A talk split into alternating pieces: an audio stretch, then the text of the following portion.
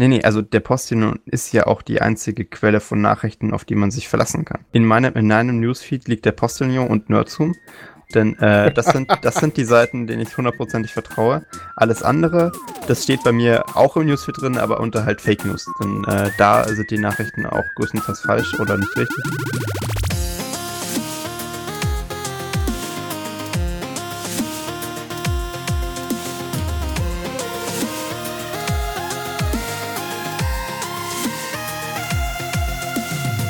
Hallo und herzlich willkommen zum Nerd zum Podcast Folge 39. Wir haben heute den 22. September 2018 und mit dabei ist der Max. Und der Marius. Harre, oder wie haben wir das beim letzten Mal gemacht? Ich glaube, das funktioniert nur einmal. Ja, guten Abend. Ähm, ja, wir haben uns gedacht, nach der letzten Folge, mit, wo wir so ein kleines bisschen Überlänge hatten, machen wir es dieses Mal nicht ganz so extrem. Das würde also, ich am Anfang noch nicht genau, sagen. Genau, sagte er am Anfang der Aufnahme. Also es kann sich noch alles ändern. Vielleicht haben wir doch zwischenzeitlich doch noch mehr zu sagen. Ähm, aber apropos mehr zu sagen, äh, ich habe ja dich tatsächlich seit seitdem wir uns letzten Samstag verabschiedet haben äh, in der, auf, vom Teamspeak nichts mehr von dir gehört. Was hast denn du so gemacht? Ja, ich habe mich äh, mit der mit, mit meiner Bürgerpflicht beschäftigt, denn ah, ich ja. als Einwohner des des, des einzig wahren du hast Landes und Staates jetzt also Marius, so. ich bin nicht 80. Äh, habe ich, habe ich als, als Einwohner des einzig wahren Landes und Staates äh, unter unserer unter, unter dem geheiligten König äh, Söder ähm, meine Bürgerpflicht wahrgenommen und äh, meine, meine Wahlunterlagen elektronisch beantragt, ähm, um sie auszufüllen, äh, bevor ich, ähm, also bevor der Wahltermin äh, äh, am Sonntag, dem 13. oder 14. Oktober, 14. Oktober ist es, glaube ich, dann äh, in Bayern ist. Ähm, weil ich denke, die, manche aus, von euch, die, äh, die in, in Bayern wohnen, werden sicher mitbekommen haben, dass hier bald so eine Landtagswahl ansteht. Ähm, ich wollte gerade fragen, über was dürft ihr denn wieder entscheiden? Naja, das ist ja, also in Bayern entscheidet man ja weniger. Man genau. be bestätigt eher die, bestätigt die Regierung. Genau. Äh, aber in diesem Fall diese, die sieht es tatsächlich so aus, als würden äh, bestimmte Parteien alle Klatsche kassieren. Ähm, und da möchte man sich natürlich dann noch an, an der Wahl doch mal noch ein bisschen mehr beteiligen, weil es wirkt ja so, als wäre das richtig spannend. Ähm, und äh, genau, also äh, Wahl hier in Bayern, ich meine, die Leute, die in Bayern leben, werden sich mitbekommen haben. Ähm, die Leute, die nicht in Bayern leben, werden sicher mitbekommen haben, dass wieder über ihre, äh, über ihren Kopf hinweg äh, Sachen entschieden werden von einer kleinen Splitterpartei, die im Endeffekt aber irgendwie ganz Deutschland regieren darf mit ihrem Kram, den sie da so fabriziert. Es gab einen tollen Artikel im Postillon, in dem drin stand vor einer Woche, dass sich äh, Deutschland wundert, warum sie von einer bayerischen Splitterpartei regiert werden. Ähm, das hat ja gedauert. Ja, ich, äh, ich kann dieses Gefühl nachvollziehen. Äh, Ausland, wenigstens kann ich mich jetzt da irgendwie gegen wehren. Ähm, ihr müsst da jetzt leider außen vor bleiben. Tut mir leid. Ähm, und, und da hast du jetzt, was hast du jetzt da gemacht? Richtig, also ihr kennt das ja, ähm, äh, wenn man da äh, wählen ist ja ein äh, hoch, hoch äh, komplexer Akt. Ähm, ja. der, der Ausübung der Bürgerpflicht, das ist äh, kompliziert. Da gibt es große Zettel und äh, viel Angekreuze und so. Ähm, und Kann man viel bei falsch machen kann man sehr viel bei falsch machen und deswegen habe ich mir auch gedacht, ähm, bevor du da jetzt in die Wahlkabine reinläufst oder an einem Tag vielleicht auch gar nicht äh, in der richtigen Gemeinde äh, bist, äh, machst du es mal lieber per Briefwahl, ähm, weil das geht ja, wir sind ja, wir sind ja in der Zukunft. Hast ähm, du da dieses Jahr mal dran gedacht oder dieses Mal? Natürlich habe ich dran gedacht, weil. Ich erinnere mich da an eine Diskussion in, einer, in einem vergangenen Format, wo du gesagt hast, ach, es wurde wieder gewählt. Ja, schade, da war ich nicht da. Nee, äh, die letzte Landtagswahl habe ich tatsächlich verpasst vor fünf ja. Jahren. Das, äh, das war echt übel. Naja. Ähm, und die, ähm, genau, und man kann sich diese Briefwahlunterlagen äh, nach Hause bestellen. Und das ist auch die Story, über die ich gerade reden wollte, weil ihr fragt euch jetzt sicher, hä, das ist ja irgendwie gar nicht digital, der Kram. Aber nein, ihr denkt falsch, denn Bayern, da ist die Zukunft zu Hause. Und in Bayern kann man seine, seine Briefwahlunterlagen auch elektronisch bestellen. Ich bin mir nicht sicher, wie es in anderen Bundesländern ist. Ich nehme an, das kann man auch machen. Aber jetzt haltet euch mal ganz, ganz fest, weil man kann es nicht nur elektronisch bestellen, indem man irgend so ein komisches Formular ausfüllt und seine Daten eingibt und dann einem Dinger zugeschickt werden. Man kann es auch mit einem QR-Code Nein. Ja, und es gibt jetzt auf diesen Wahlbenachrichtigungen, die jetzt jeder hier im, äh, im Freistaat bekommen hat, äh, so einen QR-Code. Ähm, und den kann man einscannen und dann äh, leitet er einen weiter auf eine Seite. Ähm, und ich habe darüber halt äh, meine Briefwahlunterlagen beantragen können. Ähm, und das war echt cool, weil man musste seine ganzen Daten nicht eingeben. Die waren anscheinend alle encodiert in so einem äh, Token, der halt äh, vergeben wurde pro Person. Ich habe es versucht, ein bisschen äh, zu nachzuvollziehen, was da genau passiert. Es ist halt nicht so einfach von außen, aber ich nehme mal an, es, es sah relativ solide aus vom Konzept. Ich denke mal, da also haben sie es nicht da, so hart verkackt waren da alle äh, Übergabeparameter Klartext in der URL? Oder Nee, hast du da wirklich Also, einer den, es war ein den langer vorgeschaltet Token. und per Code an den QR-Code einfach nur abgerufen? Es war, es war ein langer Token drin und ich nehme an, der Token hat sozusagen im System dann die Daten sich selber rausgesucht. War der fortlaufend? Äh, ich, äh, so viel habe ich leider nicht mit rumspielen können, Oh. weil jetzt kommt nämlich der Grund, warum wir darüber reden. Äh, als ich, äh, als dann äh, andere Leute aus meiner Familie auch die Briefeunterlagen beantragen wollten, äh, hat dieser QR-Code-Service nicht mehr funktioniert. Ah, Der hat genau, glaube ich, für zwei Tage gehalten, nachdem ich die Wahlbenachrichtigung bekommen habe und seitdem ist der down. also du bist sicher, dass du die jetzt per Post bekommst? Äh, ich habe sie schon bekommen, ich habe schon gewählt. Also Ah. ich, äh, ich bin schon durch. Ähm, aber äh, anscheinend haben die, haben die nicht damit gerechnet, dass Leute es wirklich benutzen und es irgendwie zwei Tage, nachdem es rausgeschickt wurde, abgestellt. Keine Ahnung. Äh, also in meinen Augen ein großer Fuck-up. Ähm, ich bin gespannt, äh, was, was andere Leute aus Bayern dazu, dazu halten, weil ich fand die Methode sehr, sehr cool. Das ist ein bisschen eleganter als dieses Webinterface rumtippen und da äh, seine Geburtsdaten eingeben und Namen und alles. Ähm, dauert halt ein bisschen und man kann sich da ja auch mal vertun. Äh, also ich fand es mit dem QR-Code eigentlich eine gute Idee, aber anscheinend hatten die schon so große Probleme mit dem System, dass sie es direkt nach ein paar Stunden wieder einstellen mussten. Oder vielleicht sind sie auch gedost worden von den fünf Leuten, die das gemacht haben. Ähm, ja, äh, das, das war meine Woche. Meine Bürgerpflicht wurde ausgeübt. Ich habe, äh, glaube ich, über eine Stunde gebraucht, allein um diese äh, Stimmzettel auszufüllen. Die sind in Bayern, äh, das waren, das war mindestens eine DIN A2-Seite. Naja, nicht ganz. Also es war auf jeden Fall größer als eine DIN A3-Seite. Äh, Mhm. Nur für die, nur für die äh, Listen der Landtagswahl. Und dann hast, ich habe im Endeffekt äh, vier Kreuze jetzt gemacht, ne? Also Bezirkstagswahl direkt äh, und Liste und Landtagswahl direkt und Liste. Äh, Wahnsinn. Also wählen ist auf jeden Fall nicht einfach, aber ihr solltet es alle tun und das ist die positive Botschaft, die ihr aus diesem Podcast mitnehmen solltet. Und jetzt darf der Marius erzählen, was er gemacht hat. Ja, also wenn es um wenn es um elektronische Wahl und elektronische Wahlauswertung geht, das hat ja Deutschland schon vorgemacht, wie das Ja. geht. Äh, da, weiter. genau, das das schafft ihr in Bayern bestimmt genauso gut. ähm, ja, ich habe keine Wahlunterlagen beantragt, weil äh, ich in dem Land, wo ich mich gerade befinde, nicht verfolgt werde, wenn ich wählen möchte. Ähm, nein, Noch nicht. noch nicht, genau. Noch gehören wir ja nicht zu euch. Ähm, ich war die Woche wieder die ganze Zeit in Berlin und äh, habe tatsächlich recht wenig machen können außer arbeiten und war da ziemlich sehr beschäftigt. Aber habe es tatsächlich geschafft, am Montag ähm, was auszuprobieren, weil ab am Montag wurde ja iOS 12 ausgerollt und damit dann auch äh, tvOS und WatchOS 5 für die Uhr und so weiter. Also die ganzen neuen äh, Apple-Systeme haben das Update bekommen. Bis auf äh, die MacBooks. macOS Mojave wird erst äh, diesen Montag, wenn ihr das hört, ausgerollt. Ähm, da bin ich dann gespannt. Das wird entweder funktionieren oder kolossal in die Hose gehen, wie jedes Mal. Äh, Ähm, Mojave? macOS Mojave, ja. Ist es auch wieder eine Tigerart? Äh, nein, nein. Ähm, das hat ja mittlerweile Linux Mint übernommen. Nein, wir sind nicht mehr bei, bei, bei Tieren und Frauennamen. Wir sind mittlerweile bei, äh, Gott, wie soll man das sagen? Tiger angekommen.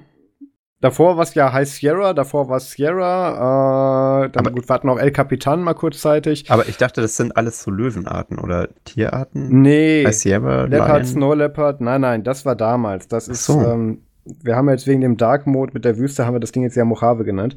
Äh, nein. Achso, das sind jetzt alles Wüstennamen oder, oder so.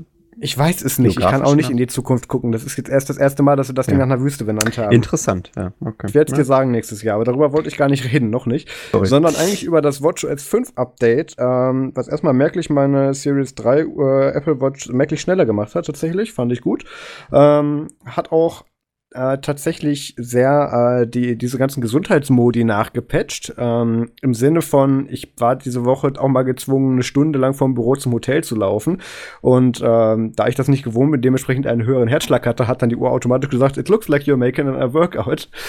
Would you like to start a program? Und ähm, da- also diese Uhren, die können einen schon echt aufziehen, ne? Ganz genau, ja, ja, habe ich mir dann auch gedacht. Nee, aber ähm, das Tolle war daran, die hat das nicht nur ähm, registriert, dass ich da jetzt gerade eben mit erhöhtem Herzschlag über längere Zeit unterwegs war, ähm, sondern hat auch schon direkt angefangen aufzuzeichnen, bevor ich das bestätigt habe. Das heißt, die Daten wurden nicht erst ab dem Bestätigen äh, gezählt für diesen Statistikmodus, beziehungsweise für die Auswertung später in der App, sondern der hat das einfach schon mal im voraus mitgetrackt und hätte das dann halt verworfen, wenn du gesagt hättest nein. Ähm, das finde ich recht praktisch, weil man denkt da ja nicht immer dran.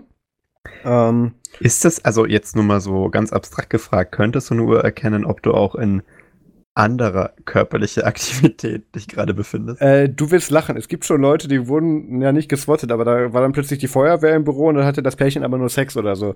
Ähm, man muss das halt richtig einstellen, ne? Ach ja. Dann geht das auch.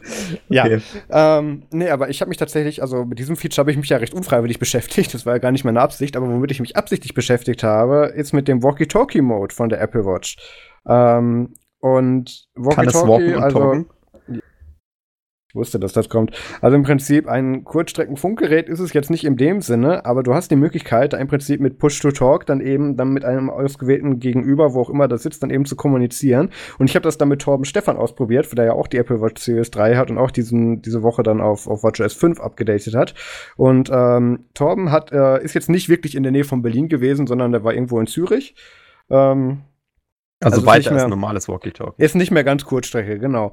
Ähm, aber das hat natürlich trotzdem geklappt, weil das geht ja über dieses Internet und ähm, hat tatsächlich ganz gut funktioniert. Du musst da erst anscheinend, ähm, also du musst den Gesprächspartner in, dein, in deinen Kontakten haben, also ist ähnlich wie mit Telegram. Ähm, und ähm, darüber wird dann halt getrackt, ähm, ob der dann auch eine Apple Watch hat, beziehungsweise dann kannst du den zu diesem Walkie-Talkie-Modus einladen. Dann wird gecheckt, ob das, ob der ausgewählte Partner auch eine Apple Watch hat. Und dann muss der das erst noch bestätigen. Hey, möchtest du mit diesem, äh, mit diesem äh, Kontakt in deiner Kontaktliste jetzt diesen Walkie-Talkie-Mode auch aktivieren? Und dann kann der einfach zu dir sprechen, egal wann. Also das heißt, auch wenn du jetzt gerade irgendwie in deinem Workout bist oder so, kann er dann einfach hätte mich, aus deiner Uhr reden? Torben, genau, auch, auch einfach, dann wäre Torben aus meiner Uhr, hätte dann aus zu mir gesprochen, genau. ähm, okay. ähm, Habe ich am Anfang gedacht, ist ja ein bisschen nervig, äh, bis mir da aufgefallen ist, das ist genau das, was ein Walkie-Talkie macht. Ja. Hm. Das ist gar nicht so verkehrt. Ne, hat aber alles ganz gut geklappt. Da war keine so große Latenz drin. Ich glaube, irgendwie so eine Sekunde oder so, je nach Verbindung vom Internet. Das war in Ordnung. Ähm, da, die äh, Dinge, es gab da mehrere Möglichkeiten, wie man da noch so, so ein Enhancer drüber legen konnte für die Stimmerkennung und so. Das ging alles. Und ähm, da haben dann Torben und ich dann ein bisschen gesprochen und die Kollegen im Büro zeigten sich sehr irritiert, warum ich dann plötzlich mit meinem Arm spreche. Ähm, ist es dann aus, aus, äh, aus den, hat die Apple Watch einen Lautsprecher? Die Apple Watch hat natürlich einen Lautsprecher. Also das heißt, da äh, das hört sich richtig an wie ein Walkie-Talkie so. Ja, ja, nee, nein, der Lautsprecher ist gut von der Apple Watch. Nee, ich meine, also, aber du, du, die anderen Leute im Raum kriegen mit, wenn der Torben auf ja, ja, aus deinem Arm rollt. Natürlich, natürlich. ähm, es war ja auch ein Feature von der Apple Watch Series 3, schlecht übersetzt, Siri spricht ähm, was halt davor nicht so war, weil in der Serie 0, 1 und 2 hatte da, war zwar auch ein Lautsprecher dran, der war im Prinzip nur für den Benachrichtigungston und fürs Kurztelefonieren gedacht. Ähm, und Siri hatte keine Sprachausgabe über die Watch, das wurde dann immer über das Phone geroutet. Ähm, und der äh, Lautsprecher in der Series 3 ist aber so gut, dass tatsächlich jetzt Siri da jetzt auch rausplärren darf und ähm, das funktioniert ganz gut. Ah ja, okay. Ähm, genau, das habe ich ausprobiert, hat gerade tatsächlich Spaß gemacht. Ich habe das dann wieder abgeschaltet, weil jedes Mal, wenn ich dann, also das hat ja nicht ein Always-On-Display, sondern nur, wenn man den Arm eben anhebt. Ähm, und ähm, da kommt dann aber immer dann so ganz kurz dann so ein Icon, was aufblinkt, das anzeigt, dass dieser Walkie-Talkie-Modus aktiv ist. Und ich habe da erst nicht gewusst, warum habe ich denn dauernd da so einen gelben Punkt. Also das Walkie-Talkie-Icon ist gelb. Mhm. Warum ist da denn dauernd so ein gelber Punkt, der da kurz auf, äh, aufspricht, bis ich, äh, aufflasht, bis ich das dann eben in einem Support-Forum gegoogelt habe. Und ähm, da habe ich dann gemerkt, das erinnert daran, dass jederzeit zu dir einer deiner freigegebenen Walkie-Talkie-Partner jederzeit zu dir sprechen könnte. Hm. Was natürlich Sinn macht. Und da habe ich das dann eben ganz schnell wieder abgeschaltet. äh, nachdem ich das nochmal mit Torben getestet habe, ja. Wenn du, wenn du irgendwie so ein Meeting hockst und dann. Ja. Das, genau das dachte ich mir auch. Hallo Marius. Ja, genau. Ach, übrigens, kannst du noch Milch mitbringen? Genau sowas könnte dann passieren. Deswegen äh, habe ich das dann wieder abgeschaltet. Aber fand ich ein nettes Gimmick. Ja, ist auf jeden Fall ein nettes Gimmick. Voll genau, cool. hat Spaß gemacht. Dann bleiben wir beim Apple-Universum. Ähm, ich habe ja letzte Folge auch darüber gesprochen, dass ich ja ein neues iPhone mir kaufen möchte, weil mein vorhandenes dann ja jetzt doch tatsächlich dann schon zwei Generationen alt ist. Und ähm, Schockschwere Not. Ja, ich kann halt hier nicht einerseits was von technischem Fortschritt predigen und andererseits mit veralteter Hardware rumgehen. Da möchte ich aber auch noch mal hervorstellen, äh, der, das letzte iOS-Update geht sogar, glaube ich, bis zu für fünf alte Jahre. Bis zum 5S, raus. bis zum iPhone 5S. Alle Geräte, die damals auch iOS 11 bekommen haben, bekommen auch iOS 12. Das damit ist hat, damit respektabel. Hat jetzt dann schon um drei weitere Jahre dem Android-Durchschnitt äh, überlebt. Ähm, also jetzt sind sie dann mittlerweile bei ungefähr, glaube ich, fünf Jahren, diese Supporten. Also, ähm, da können sich die Android-Hersteller, wie auch Heise dieses, diese Woche schön getitelt hat, gerne mal eine Scheibe von abschneiden. Ähm, oder ein Beispiel nehmen, war genau die Formulierung. Nee, aber darum geht's mir gar nicht. Ähm, ich habe ja gesagt, ich werde mir wahrscheinlich eins, das, ich werde mir wahrscheinlich das iPhone XS Max holen, also 10S Max, das muss ich ja politisch richtig sagen. Danke für alle Hinweise auf Twitter zu der Aussprache des X, habe ich verstanden. Ähm, du hast schon wieder X gesagt. Ja, ich weiß. Ähm, ich Ab werde mir wahrscheinlich heißt jedes Wort, in dem X vorkommt, 10. Das werden wir eh nicht durchhalten. Ähm, und ja, ich, ich meine, das ist jetzt von Apple so vorgeschrieben. Das ist jetzt Gesetz. Als ob du dich deswegen daran halten würdest. Jedenfalls, ich werde mir nicht das iPhone XS Max oder, oder 10R holen, sondern tatsächlich das iPhone X. Also das, was letztes Jahr vorgestellt wurde. Okay. Und der Grund? Ähm, ich bin mit dem neuen Formfaktor nicht zufrieden. Das wurde erstmal noch mal größer und beim anderen ist es so komische Screen-to-Body-Ratio und so ein ganz, komische, äh, ganz komisches Seitenverhältnis. Will ich mir noch nicht angucken. Und das 10 ist so, ähm, ein Sweet Spot. Diesem, ja, nicht nur das, das ist tatsächlich auch von den Seitenverhältnissen so, das ist ganz gut. Und das ist jetzt schon soweit auch draußen und angepasst, da spare ich mir die Kinderkrankheiten mit. Ähm, andererseits muss man sagen, dieses Jahr war es ja bei Apple ein S-Jahr, also S ist ja immer nur im Prinzip das, ähm, das Improvement des vorherigen Jahresmodells. Ähm, also die Hardware-Verbesserung. Und deswegen wäre es eigentlich ratsam, nicht, die, nicht den ersten Release zu kaufen, sondern dann immer noch das Jahr bis zum nächsten S-Release abzuwarten. Ja. Und ich trenne mich jetzt von dieser, ähm, was das Trennen? Ähm, ich, ich gehe jetzt zum zweiten Mal in Folge diesen Trend nicht mit, weil ich habe mir damals ja auch das iPhone 7 Plus gekauft. Ähm, habe dann das 8er und das 10 ausgesetzt und werde mir jetzt dann aber das iPhone 10 kaufen. Ähm, das hat nicht nur den Grund, dass das im Prinzip jetzt schon ziemlich ausgereift ist und ähm, alle Software-Updates mittlerweile bekommen hat und soweit ganz gut läuft. Die mussten ja einiges tatsächlich ausbügeln, wie das immer so ist, wenn du halt von der Testphase auf irgendwie ein paar Millionen Endgeräte rausgehst, dann kommen halt noch mal Bugs auf, die sich vorher im Test so nicht gezeigt haben. Von daher, das ist relativ ausgereift mittlerweile und es ist für unter 1000 Euro mittlerweile zu haben. Das ist natürlich auch ein starkes Argument für das ja. Gerät. Und ähm, nein, Android ist für mich keine Option. Und ja, mir ist durchaus bewusst, dass es Mobiltelefone für weniger Geld gibt, das weiß ich. Ähm, ist aber für mich keine Option. So, und. Der Markus ähm, wartet darauf, dass endlich ein modernes Flagship-Phone Replicant OS unterstützt. Äh, Vorbildlicherweise. Da, da werde ich auch noch sehr, sehr lange drauf Marius. warten. Ja, nee, und dann werde ich mir dann wahrscheinlich dann nächste oder übernächste Woche dann das iPhone X holen und ich bin da schon sehr gespannt drauf mit so, dann habe ich endlich ein Telefon mit Notch, Yay. ja, verhaltende Begeisterung. Und, ähm, nee, aber ganz, was mir halt super wichtig war, ein OLED-Screen. Ein Knick in der Optik. Okay. Ein Knick in der Optik, sehr schön, ja, genau. Okay, ähm, dann lass doch mal zum Feedback kommen. Da kam tatsächlich ein paar Sachen rein. Ich freue mich ja, dass wir jetzt zumindest zu dem Podcast auf nerdsum.de wieder Kommentare bekommen. Ähm, Daniel Wolter hat geschrieben, wieder eine gute Folge von euch und ich freue mich schon auf weitere Formate. LibreZoom ist auch echt gut geworden. Danke euch, äh, dank euch habe ich unseren Heimathorst auf Twitter gesucht, um ihn gleich zu blockieren. ähm, das, das ist sehr gut. Bürgerpflicht erfüllt. Zehn genau. Punkte. Äh, Spoiler Alert, ähm, der Herr Seehofer hat diese Woche wieder ein Video rausgelassen ähm, auf Twitter, wo wir dieses Mal wieder das Audio von einspielen werden. Ich, ich bin gespannt. Ich glaube, das könnte eine wiederkehrende Kategorie werden. Sind, sind wir ähm, jetzt der offizielle Horst, Horst Seehofer Twitter äh? Ja, wir machen uns ja jedes Mal darüber lustig und geben ihm die Aufmerksamkeit, die er nicht verdient. Aber ich finde es halt zu witzig, um es nicht zu tun. God damn you, Heimathorst. Ja, du bist genau. uns so ins Herz gewachsen. Genau. Und der Sven Ziegler hat geschrieben, vielen lieben Dank für das Vorstellen und Empfehlen meiner App What's on Flix. Gerne. Sven. Haben wir wieder, haben wir wieder, äh, haben wir wieder einen Entwickler in den Kommentaren, ja. Das, äh, das tun wir doch, äh, das, das äh, da nicht für, ne? Genau, also ich meine, den letzten Entwickler, den wir verschrien haben, war ja der Entwickler von Sommergramm, ähm, noch bei Ubuntu Fun, das ist ja mittlerweile auch schon ein paar Jährchen her. Ähm, nee, also das, äh, ich habe auch die App tatsächlich wieder sehr oft genutzt, obwohl ich sagen muss, ich kam diese Woche nicht so viel dazu, weil da so, so schön und viele Updates es da auch gab. Du brauchst ja trotzdem noch die Zeit, die zu lesen und wenn du die nicht hast, bringst du halt auch nichts. Ähm, Genau, dann gab es noch eine E-Mail von PitFD. Und Max, wir haben ja gelernt, wofür PitFD steht.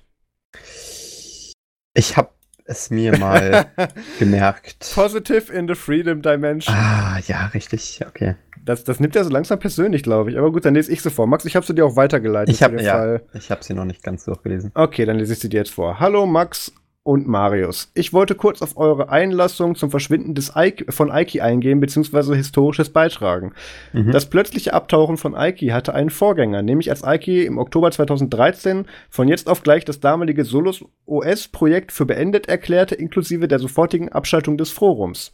Wie Ken Stark in seinem, in einem in seinem Blogpost vom 25. Oktober 2013, Solus OS Life Happens, Distros Dies, schrieb, It appears that Ike has gone dark. My guess is that he's unplugged in order to keep focused on his job and not answering the myriad questions inevitably coming his way. Und verlinkt er eben auf einem Blogpost. Ähm, Phosphorus, ach stimmt, die Seite gab's, gibt's die immer noch? Schreiben die immer noch was? Mal ja, nachgucken. Ähm, also die ist noch zumindest online, sagen wir es mal so. Im Vergleich zu den ganzen anderen Sachen, die auf der Archive raus 15. September 2018, dafür aber kein richtiges SSL-Zertifikat. Na gut. Ähm, Die leben halt äh, on the edge. Das ist Ja. der YOLO, das ist der YOLO-Lifestyle unter Blogs. Genau. Und mir wird hier ein Artikel mit einem Titelbild von John Bacon vorgeschlagen. Tab wieder zu. Ähm, Ken Starks hatte das Projekt am 27.11.2012 auf seinem, Blo auf seinem Blog ausführlich vorgestellt. Hat jetzt dann wieder hier auf einen verlinkt. Ist das nicht der gleiche? Aber diesmal linuxlog. Ach so, damals noch. Okay. Ähm, und dann hängt er hier ganz viele Links an und, und äh, Screenshots von der Wayback-Maschine, die seine Behauptung eben stützen. Ähm, dann schreibt er noch, weiter ging es dann am 1.3.2015 mit Evolve OS, aus dem im April 2015 durch Umbenennung das, das, das heutige Solus wurde. Muss ich gleich einhaken, ist nicht ganz richtig, weil damals gab es noch kurz eine Variante, die war Debian basiert und ist dann eben auf eigener Basis Rolling Release gegangen. Und das war dann irgendwo dazwischen. Ähm, dann schreibt er, ähm, Ach, Solus also- ist wie so ein Teenager, der nicht weiß, was er will. ja, also man muss sagen, ich habe es ja auch damals, äh, also damals, vor, vor diesen, man kann, manche mögen sich erinnern, vor sieben Tagen erzählt, ähm, dass das ja nicht das erste Mal ist, dass Ike sowas abzieht. Ähm, das ist eins dieser besagten Beispiele. Da gibt es tatsächlich noch mehr. Er war ja tatsächlich, also, also Ike ist ja auch der Grund, warum es eine Linux Mint Debian Edition gibt. Weil er war damals sehr in Linux Mint investiert und groß äh, Teil der Core-Entwicklung und hat dann irgendwann gesagt, so, fuck it, äh, ich habe keinen Bock mehr, was ihr macht, ich mache jetzt einen Fork und nenne Linux mit Debian Edition und hat dann die weiter ähm, gemacht, wo dann später irgendwann mal die Wolf OS draus wurde sogar.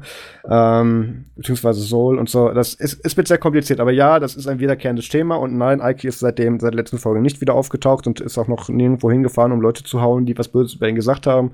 Also noch ist er abgehauen. Ähm, dann hat er noch geschrieben, äh, mein Wunsch für, den, für die den nächsten Podcast, bitte aus der Linux-Torvalds-Geschichte und dem Code of Conduct keine Seifenoper aller Linux Unplugged machen, sondern auf die Hintergründe eingehen, wie in der letzten Ask Noah Show und der letzten Late Night Linux Podcast-Folge geschehen. Da hat er sich aber echt was entgehen lassen. Also, weil die Seifenoper, die wir vorbereitet hatten, die hatte alles. ja, Also, wirklich alles. Charakterbögen und, und so, so wirklich großartige Dramen Handlungsstrang, vorgefertigte. Dialoge. und äh, Cliffhanger und Also ich meine, alles. das hier ist natürlich auch alles geskriptet, was wir hier sagen, bevor, bevor sich da wieder Leute Aber wundern. Natürlich. Ähm, nee, aber dieses Feedback hat uns so hart getroffen, dass wir das Thema jetzt einfach knallhart an die Kollegen von LibreZoom ausgelagert haben. Die werden sich Welche damit Linus dann Torvalds? Ich habe Genau. nichts gehört. Code of ich auch Conduct. nicht. Die werden sich damit ausführlich in der Aufnahme nächste Woche beschäftigen und äh, werden das dort dann wieder geben auf librezoom.net. Ähm, Aber Linux ist tot. Die habt ihr es zuerst gehört. Genau, Linus Torvalds hat ein Ike gepult und ja. Äh, ansonsten, da schreibt er noch vielen Dank für die harte Arbeit, die ihr in Nerdsum investiert und beste Grüße, PitFD. Liebe Grüße zurück. Äh, vielen Ähm, Dank auch für die tollen Wayback-Maschinen-Links. Ja. Ähm, das ist sehr hilfreich. Äh, könnt ihr übrigens auch alle machen, einfach auf Wayback-Maschinen nach äh, solus.com, äh, solusos.com äh, suchen und da einfach mal in der Zeit ein wenig zurückreisen äh, zu den Daten, die wir vorhin genannt haben. Da kann man sich die Posts auch noch angucken. Genau. Also ja, äh, hat er völlig recht, das ist nicht das erste Mal, dass das passiert ist und das ist sehr traurig, aber ohne ihm zu unterstellen zu wollen, dass er jetzt zum vierten Mal sowas abzieht, es sprechen doch schon ein paar Sachen dafür. Ähm, also, dann, was gab's denn noch an Feedback? Genau, ansonsten erstmal, also es gab noch weiteres Feedback, aber wir müssen hier mal ein bisschen vorankommen. Wir sind schon bei Minute 22. Deswegen, wenn ihr uns noch eine E-Mail schreiben Zitat, kurzer Podcast. zu kurzer Podcast, genau. Aber komm, nochmal. Letzte Folge waren wir dann erst äh, an der Stelle, wo du mit deinen Benachrichtigungen fertig warst, ja? ähm, also, wenn ihr uns eine E-Mail schreiben wollt, dann einfach an podcast.nerdsum.de schreiben und wir gucken uns das dann an. Und dann könnt ich, natürlich könnt ihr euch auch in unserem Telegram-Chat unter nerdsum.de slash telegram austauschen, äh, wahlweise auch mit uns oder mit anderen Leuten, die da drin sind. Und dann sind wir noch auf Twitter, Google Plus, Instagram und YouTube vertreten. Und ähm, Das hast du sehr gut gemacht. Dankeschön. Seit, seit wann lobst du mich dafür? Ja, also das fa fast so gut wie ich. Ja, ja, gut, man kann nicht alles haben, ne? Ja, da- Dann, da fehlt noch ein bisschen. Aber apropos ich muss kurz in Telegram. meinem, genau, ich muss kurz in meinem Skript umblättern. Ach ja, die Überleitung, Herr Christen, das ist dein Satz. Aber apropos Telegram. Genau. Telegram für iOS ähm, bekommt demnächst ein größeres oder tatsächlich sogar kleineres Update, je, je nachdem, wie man es sehen möchte. Ähm, Maus sucht panisch den Tab. Maus hat ihn gefunden. Ähm, Telegram für iOS wird demnächst mit der Telegram X-App gemerged. Ähm, Nochmal zur Erinnerung, da haben Das wir heißt schon vor. 10. da, hast du so, da hast du die ganze Zeit drauf gewartet, oder? Natürlich. Umblättern. Ähm, Telegram 10. Wir haben ja schon vor ein paar Folgen, siehst du, das klappt nicht. Telegram X haben wir schon vor ein paar Folgen behandelt oder vor einigen auch schon öfters. Ähm, war im Prinzip dieser Client, der von Telegram so ein bisschen endorsed wurde, weil sie damals eben ihre gesamte Client-API Open Source gemacht haben, beziehungsweise nochmal komplett überarbeitet haben und unter anderem Namen veröffentlicht haben, wo es dann tatsächlich für App-Entwickler möglich war, einfach Telegram als eigenen Client zu implementieren. Ähm, und da war eben einer der Produkte, der so ein bisschen das Showcase davon war, äh, von allen Funktionen und Möglichkeiten, die diese neue API und, und Framework hergaben, eben die Telegram X-App. Und ähm, unter iOS war es sogar noch spezieller. Unter iOS war die Telegram X-App nämlich komplett in Swift geschrieben, also im Prinzip der nativen App-Entwicklungssprache, wie sie für iOS ähm, gedacht ist und hat deswegen natürlich solche Vorteile wie super Batterieoptimierung, bessere Integration und so.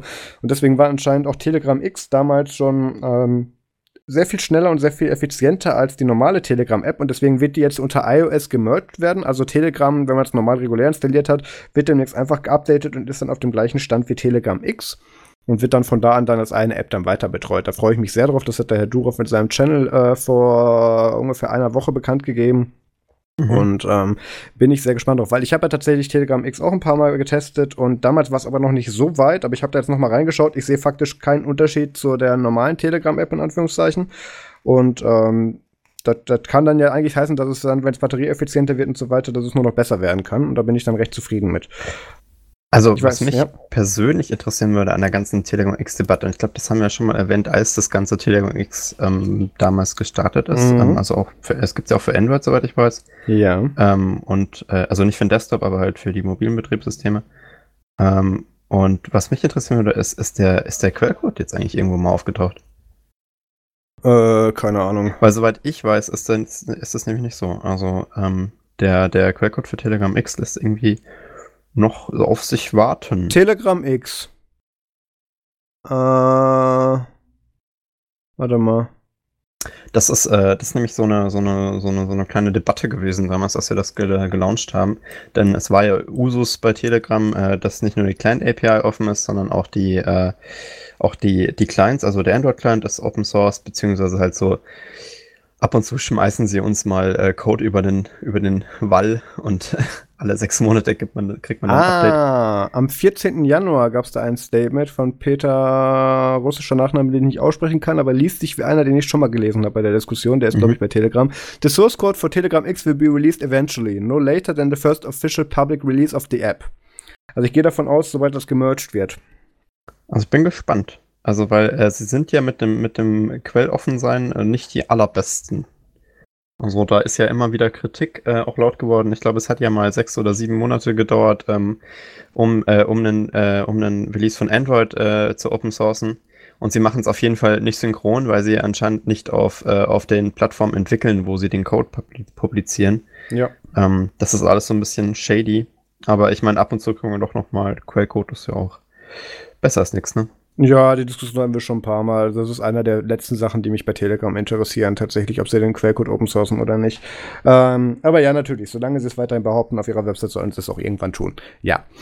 Ähm, genau, soviel zu iOS. Unter Android gibt es dazu, so wie ich das verstanden habe, noch keine Pläne dazu tun, obwohl es mich nicht wundern würde, wenn das auch irgendwann kommt. Aber unter iOS, ähm, ganz einfach, weil der Herr Durov auch iOS nutzt, denke ich mal, ist das auch so ein persönliches Anliegen von ihm, mhm. so wie man das hier rauslesen konnte aus seinem Post. Ähm, äh, ist das wahrscheinlich jetzt erstmal, das ist jetzt erstmal Priorität. Da muss man ja auch sagen, und die Android-Entwickler dürfen sich jetzt wieder auf den Boden rollen und die Ohren zuhalten. Ähm, unter iOS ist das Entwickeln ja ein, et, etwas angenehmer als auf Android. Aufgrund verschiedener, genau so. Ähm, Nee, allein, dass du eben schon mit Swift diese Möglichkeiten hast, da in einer nativen Sprache was zu tun. Also ich meine, in Android könntest du Java nehmen, aber das ist bei weitem nicht so optimiert. ähm, nee, also ich kann schon verstehen, warum das jetzt erstmal unter iOS passiert und vielleicht irgendwann mal dann auch unter, äh, dann auch unter Android. Wird man dann sehen. Ähm, ich habe schon gehört, ich habe äh, tatsächlich auch gehört aus der Telegram-Gruppe, aus der Telegram-Gruppe, dass auch einige Leute dort Telegram X als Haupt-App verwenden unter Android und dass es dort tatsächlich auch schon sehr viel besser optimiert ist, was sowohl Performance als auch, Android, als auch äh, Akkusparsamkeit und so betrifft.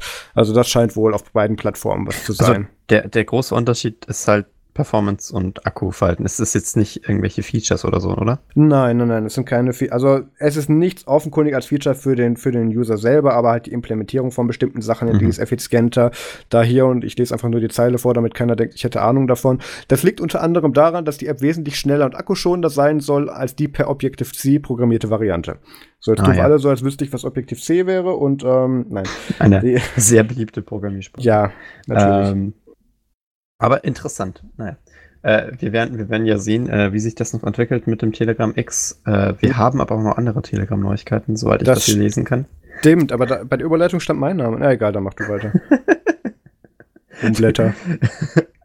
ähm, du, halt du kannst bitte auch gerne nochmal noch mal überleiten. Okay, ja, wo wir schon bei Telegram sind, hat der Max da auch noch eine News zu mitgebracht. Also wenn ihr jetzt nicht übergeleitet seid, dann weiß ich es auch nicht. Äh, wir, haben, wir haben unter anderem äh, zu, äh, zu Telegram die glorreiche Neuigkeit, dass, äh, dass es jetzt eine offizielle OSM And App äh, mit Telegram-Integration gibt. Das ist eine eigene App, also nicht das offizielle OSM And, sondern ähm, eine, eine dezidierte OSM App. Äh, Was ist denn nochmal OSM End? Das ist ein, äh, eine, eine Kartenapplikation, ähm, äh, die äh, als Backend sozusagen die OpenStreetMap verwendet, die man auch, äh, wo man die Karten sich sozusagen offline runterladen kann. Ähm, und das Interessante an dieser App ist, äh, dass man dort seine Location teilen kann, was man mit dem normalen OSM End nicht kann, weil wie willst du da deine Location teilen? Ähm, Gibt es ja nicht irgendwie jemand, mit dem du es teilen kannst. Aber mit dieser Awesome End äh, Telegram-App kannst du äh, über die Telegram API ähm, deine Location mit Kontakten teilen, einzelnen Gruppen ähm, und äh, die sehen dann sozusagen alle, wo du bist und du siehst, äh, wo die sind auf einer Karte. Äh, sehr, sehr unterhaltsames Feature. Man kann sozusagen, wenn man sich irgendwie äh, mit X Personen verabredet oder Ostereier suchen geht oder was, was, was auch immer man als Gruppenaktivität macht, wo man gerne wissen würde, wo sich andere Personen aufhalten, ähm, das äh, aktivieren, mit einer Gruppe teilen und dann auf Awesome End äh, mit der Offline-Karte sozusagen mitverfolgen, wo die Leute entlanglaufen. Ähm, äh, um das ganz kurz mit äh, Services zu vergleichen, die mir im Begriff sind, ist das quasi so eine gescherte Location, wie du es auch bei Google Maps machen kannst? Korrekt, korrekt. Ah. Aber halt über the Telegram. Das, das ist die Besonderheit hier. Ah. Äh, ist, äh, Please tell me more about it. Äh, äh, es, ist, es ist echt äh, ziemlich lustig. Ähm, die App äh, ist noch äh, ein totaler Underdog, also wird auch, ich glaube, in, in, oh, im Google Play Store stehen 50 plus Installs. Das kennt wirklich noch keine Sau. Aber es ist, es ist famos, famos unterhaltsam, wenn ihr sowas mal machen wollt. Ähm, kann, ich, kann ich Leuten empfehlen, die das gerne verwenden. Ich konnte sie mir, ich, ich, ich habe sie mal kurz angetestet. Es, es lohnt sich. Gott, okay. wenn ihr, also das bringt aber auch wirklich nur was, wenn ihr einen Sinn dafür habt, weil ich meine, Location teilen einfach nur aus Spaß ist ein bisschen dämlich. Man kann halt dann auch einstellen, wie lange man die teilt. Also es ist halt sinnvoll, wenn man sich mit einer anderen Person trifft äh, und sich absprechen muss, wo man ist und man OSM als Karte verwendet und nicht irgendwie die Google Maps, weil dann geht das auch auf andere Art und Weise. Ja. Aber apropos. da bin ich jetzt gespannt auf die Überleitung. Apropos. Ja, ja, das ist, äh, ja, ich. Jetzt nee. moderierst du bitte das nächste Thema an. Nee, mir fällt nichts ein. Es, es geht darum, dass Telltale schließt. Das, äh, das tut äh, einfach äh, so weh, dass ich das Pflaster jetzt gleich mal abreiße. Mhm. Ähm, Telltale Games war nochmal bekannt wegen? Wegen äh, so großartigen Titeln wie The Walking Dead äh, und äh, The Wolf Among Us und ach, tonnenweise. Es gibt Telltale-Spiele wie Sand am Meer. Das äh, ist im Endeffekt äh, damals eine Ausgründung gewesen von so ein paar frustrierten LucasArts-Künstlern, ähm, die, äh, ich glaube 2004, also auf jeden Fall schon eine Weile her, ähm, angefangen haben, halt eigene Spiele zu machen. Und die ersten Spiele, ähm, das ist jetzt ja auch schon fast Geschichte, waren halt äh, unheimlich beliebt und gehypt.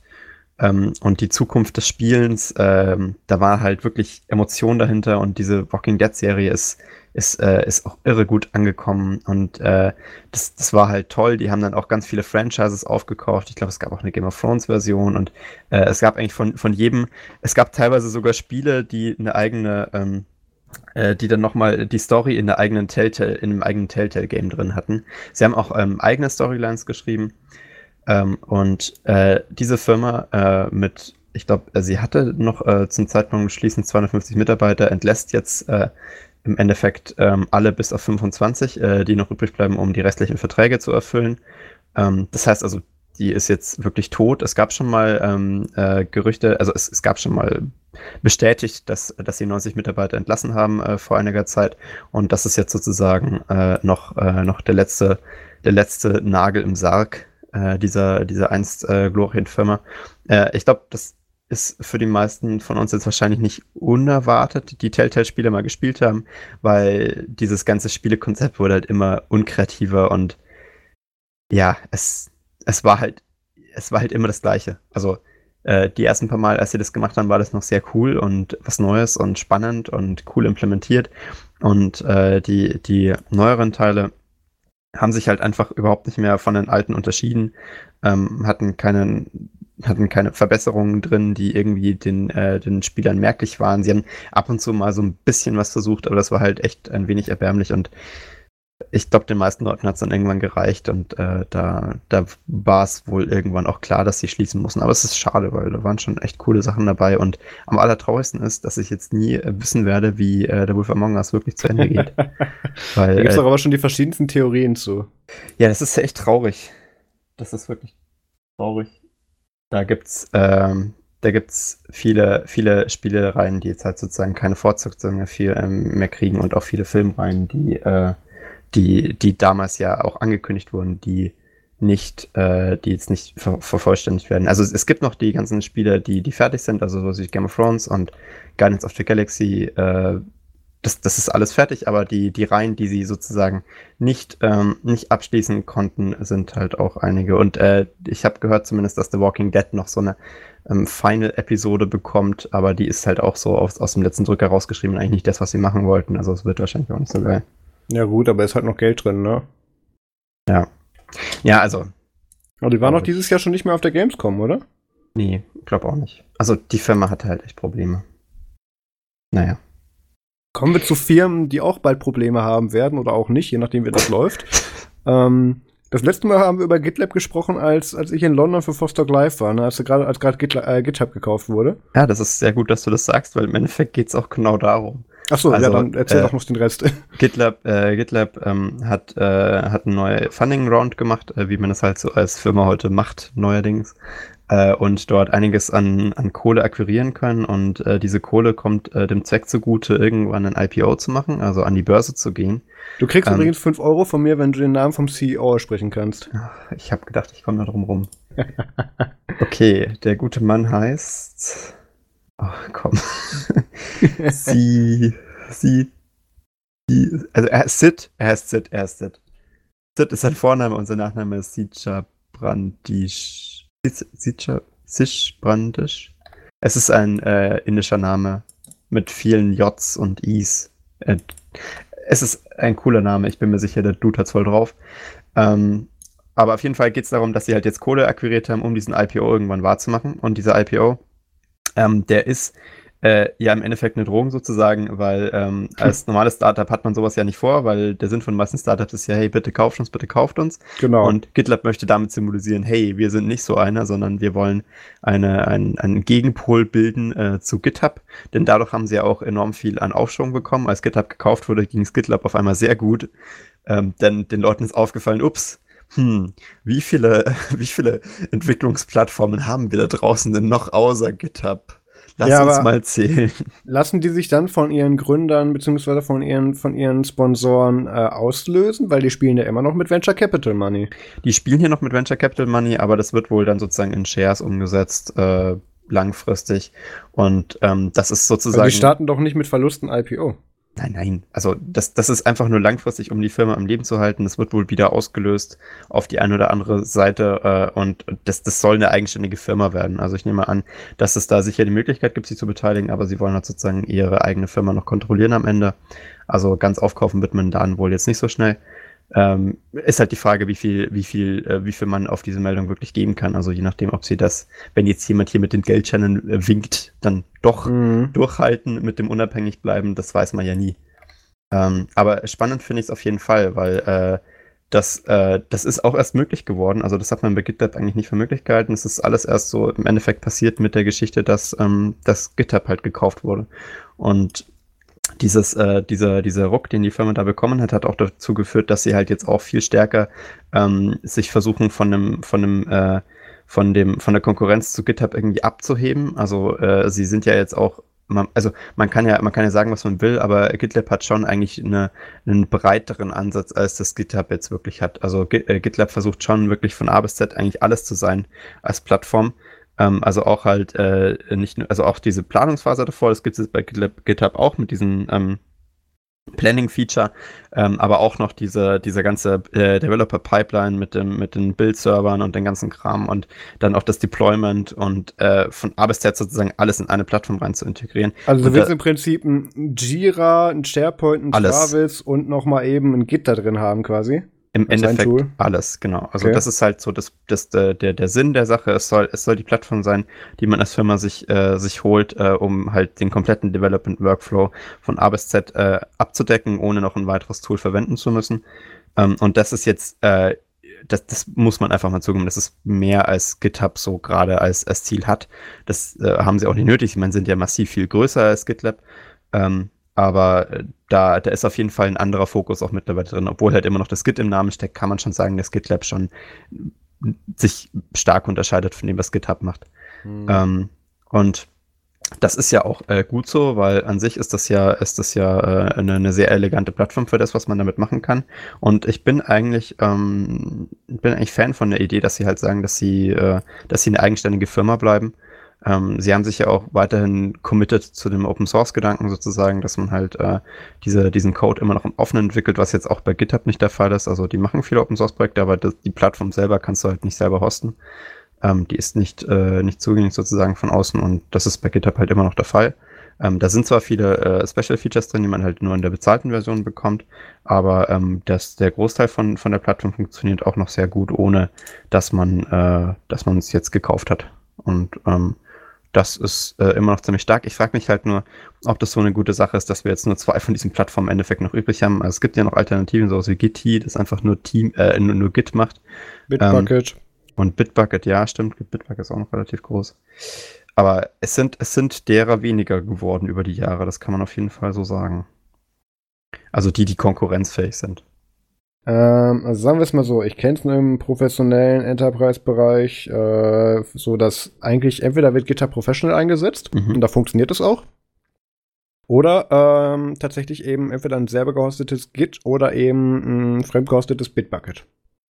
Also äh, selbst gehostetes Git dann über, über nur, nur Git oder Git, äh, GitLab? Dann nur Git, genau. Dass da dann, äh, ich muss das jetzt so formulieren, dass man nicht weiß, welche Abteilung von welchem Arbeitgeber ich gerade rede, ähm, dass man dann eben dann wirklich selber gehostet, genau, damit die, die Reinigungskräfte sich, die haben dann ihrem kleinen Kämmerlein für ihre eigene Abteilung dann so einen kleinen Git stehen auf irgendeinem Laptop und checken das dann da eben nur ein und aus. Ja. Und der Laptop wird halt gemirrored irgendwo anders hin. Ja, das reicht genau. ja schon völlig.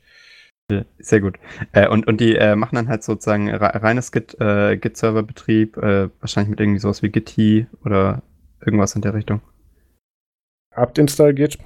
Oder so. Hm. Naja, auf jeden Fall ähm, interessant. Also die machen das gar nicht. Das wird dann natürlich von anderen hochkompetenten Fremddienstleistern betreut. Aber wenn man sich, äh, wenn man sich Software installieren möchte, die schon immer cool war. Das mit den Überleitungen ist heute echt nicht so Ja, gut. bleiben wir bei Firmen, die sich nicht haben kaufen lassen, beziehungsweise für nicht genug. Ähm, das ist, wir müssen wirklich die Überleitung skripten, das wird ja so gar nichts. Ähm, erinnerst du dich noch an Winamp? Ja, natürlich. Winamp war eine, ist ein Multimedia-Player, also nicht wirklich Multi, der konnte ja nur AAC und MP3. Es ist so eine Art ähm, Single-Media-Player. Ja, so bis, ach nee, er konnte auch anscheinend mit Geräten und Internetradio und Internet-TV konnte er mal, laut Screenshot zumindest. Ich habe das ähm, ja nur benutzt, äh, weil das so viele tolle Buttons und Slider und äh, irgendwie so, so dieses, ja, das hatte so viele tolle Funktionen und das hatte diese, diese, wie sagt man, dieses, diese Wave-Funktion, wenn man halt den Ausschlag sieht von dem, was da passiert. Äh, ich glaube, das ist der einzige Grund, warum ich äh, diesen Player jemals verwendet habe. Ich fand diesen, ich fand Winamp ja damals auch schon hochgradig hässlich.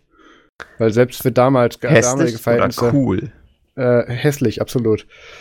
Ähm, jedenfalls wurde ja, äh, ich habe gerade noch mal geschaut, die erste Version von Winamp ging im, am, am 21. April 1997 raus. Ähm, da war der Initial Release, davor hieß das noch anders und da wurde es aber gekauft. Und ähm, 2014 ähm, Steht das Win in Winamp für Windows? Ja. Ah.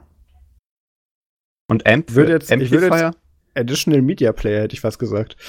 Ähm, okay.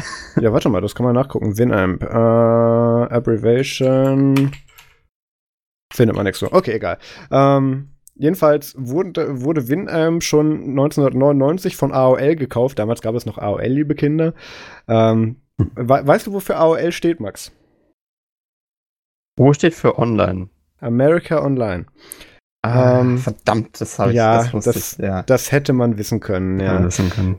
Genau, haben früher sowas mit Internet gemacht, heute tun sie sich nur noch mit, also die, die Beschreibung heißt die ja Wetter, Entertainment, Finance and Lifestyle, stimmt, gehören jetzt zu Yahoo.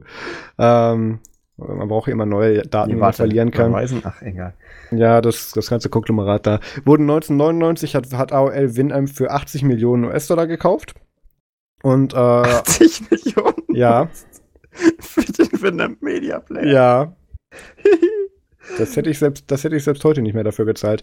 Ähm, und wurden später dann von äh, Radionomy akquiriert in 2014. Und ähm, äh, Radionomy hat damals aber schon versprochen, dass sie ähm, öfters äh, neue Versionen releasen werden und, und bei WinM sehr viele Funktionen nach nach äh, patchen werden und das halt aktuell halten werden.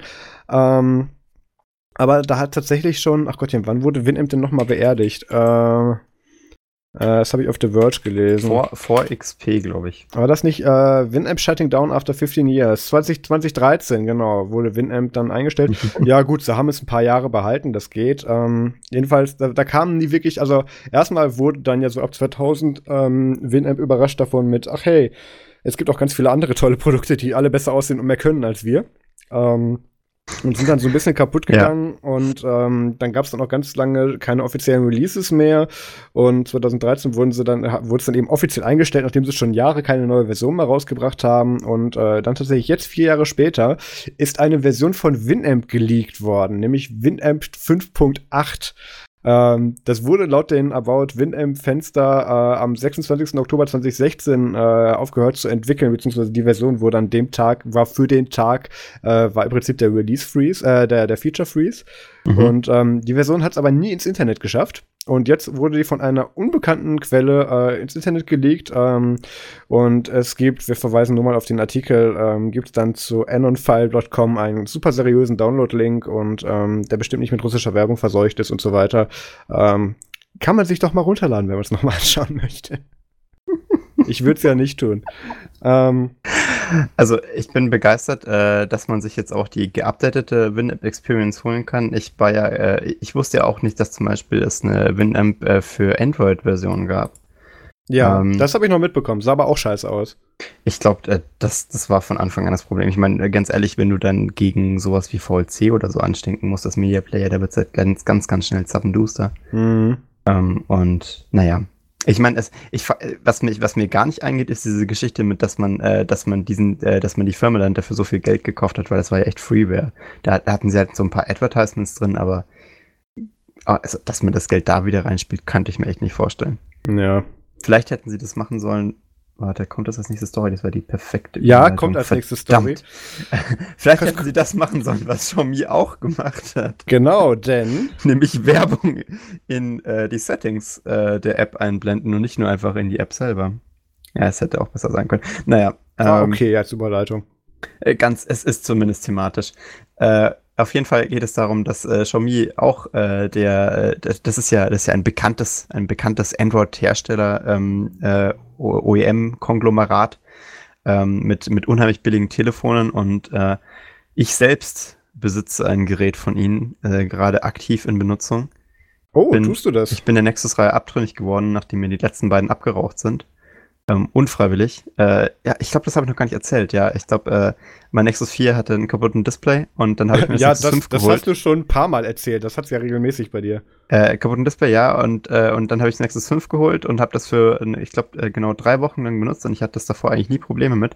Und dann und das ist jetzt wirklich dramatisch, dann ist, ähm, dann hat sich der, der WLAN-Chip innen drin wieder losgelötet. Oh. Und ich hatte kein WLAN mehr. Und äh, das ist einer dieser Bugs beim Nexus 5, der mich zu Tode ankotzt.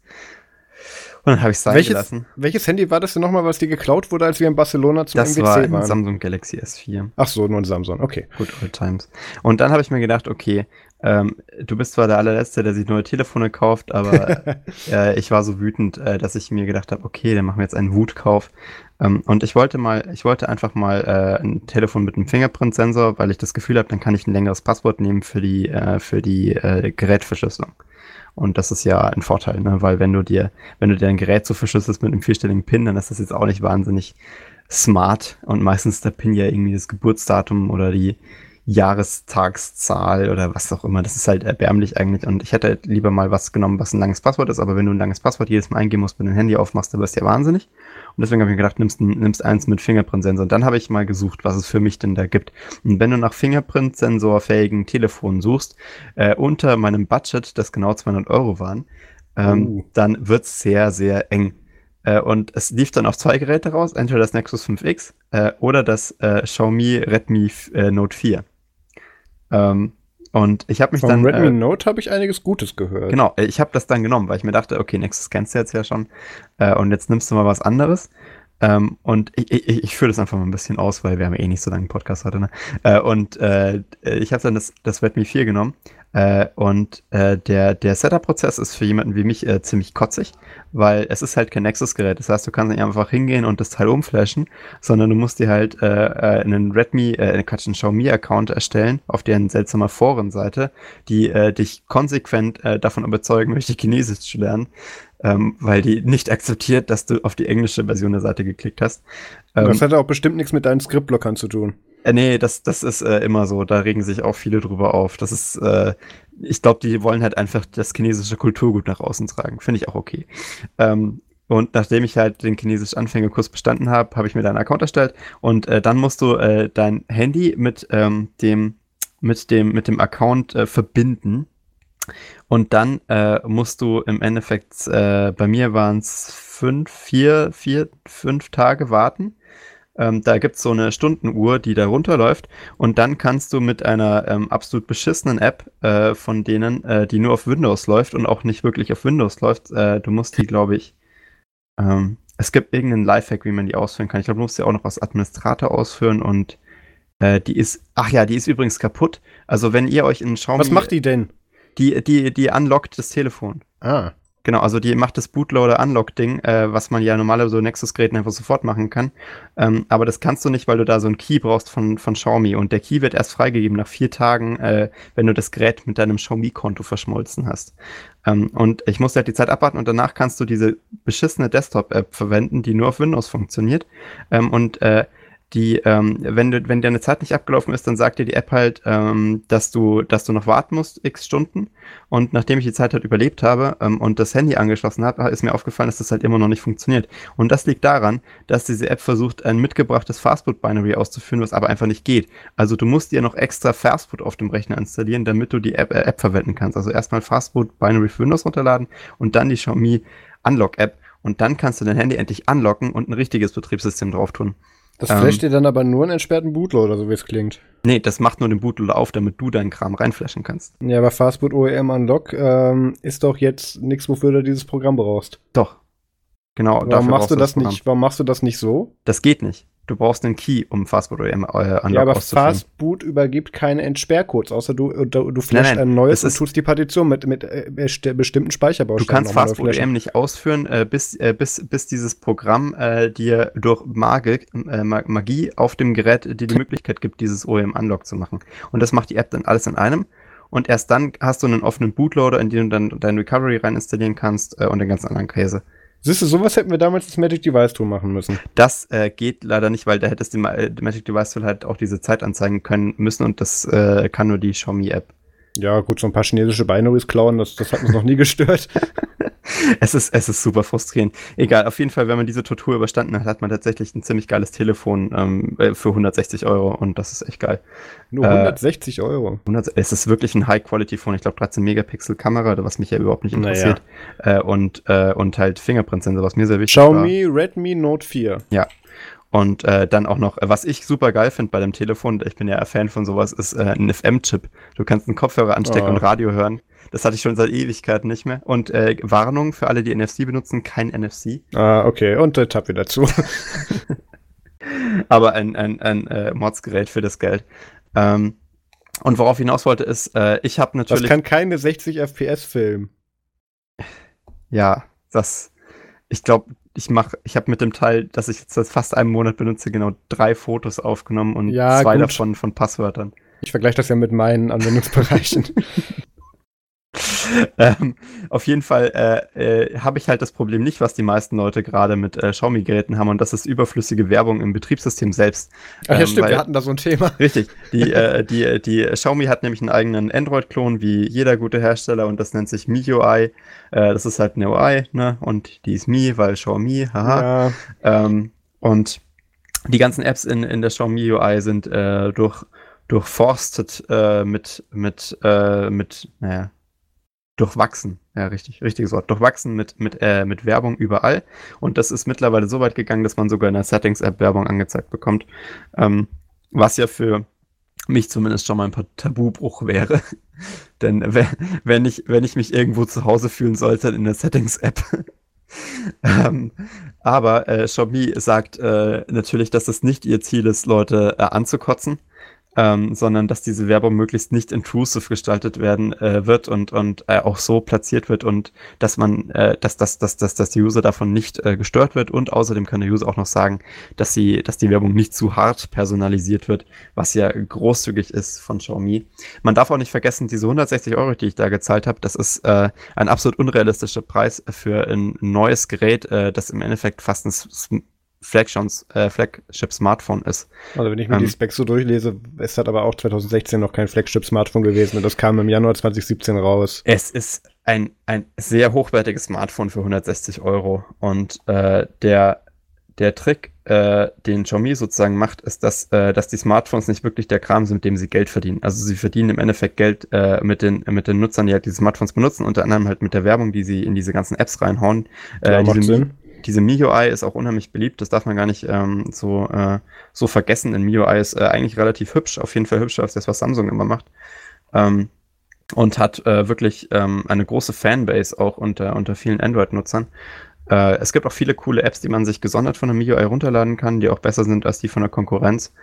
Ähm, und es ist eine relativ coole Geschichte. Es ist halt äh, nur das Werbemodell im Endeffekt von, äh, von, von Xiaomi, um damit Geld zu verdienen. Und ich bin gespannt. Ähm, ich nehme mal nicht an, dass äh, das irgendeine Nachwirkung haben wird für Sie, denn die Telefone sind so unheimlich krass günstig, äh, dass, äh, dass sie da gar nicht mithalten können. Ich meine, es ist jetzt nicht so wie bei Samsung oder so, wo das äh, Geschäftsmodell immer noch sehr stark auf den Verkauf von Hardware ausgelagert ist oder wie bei Apple, mhm.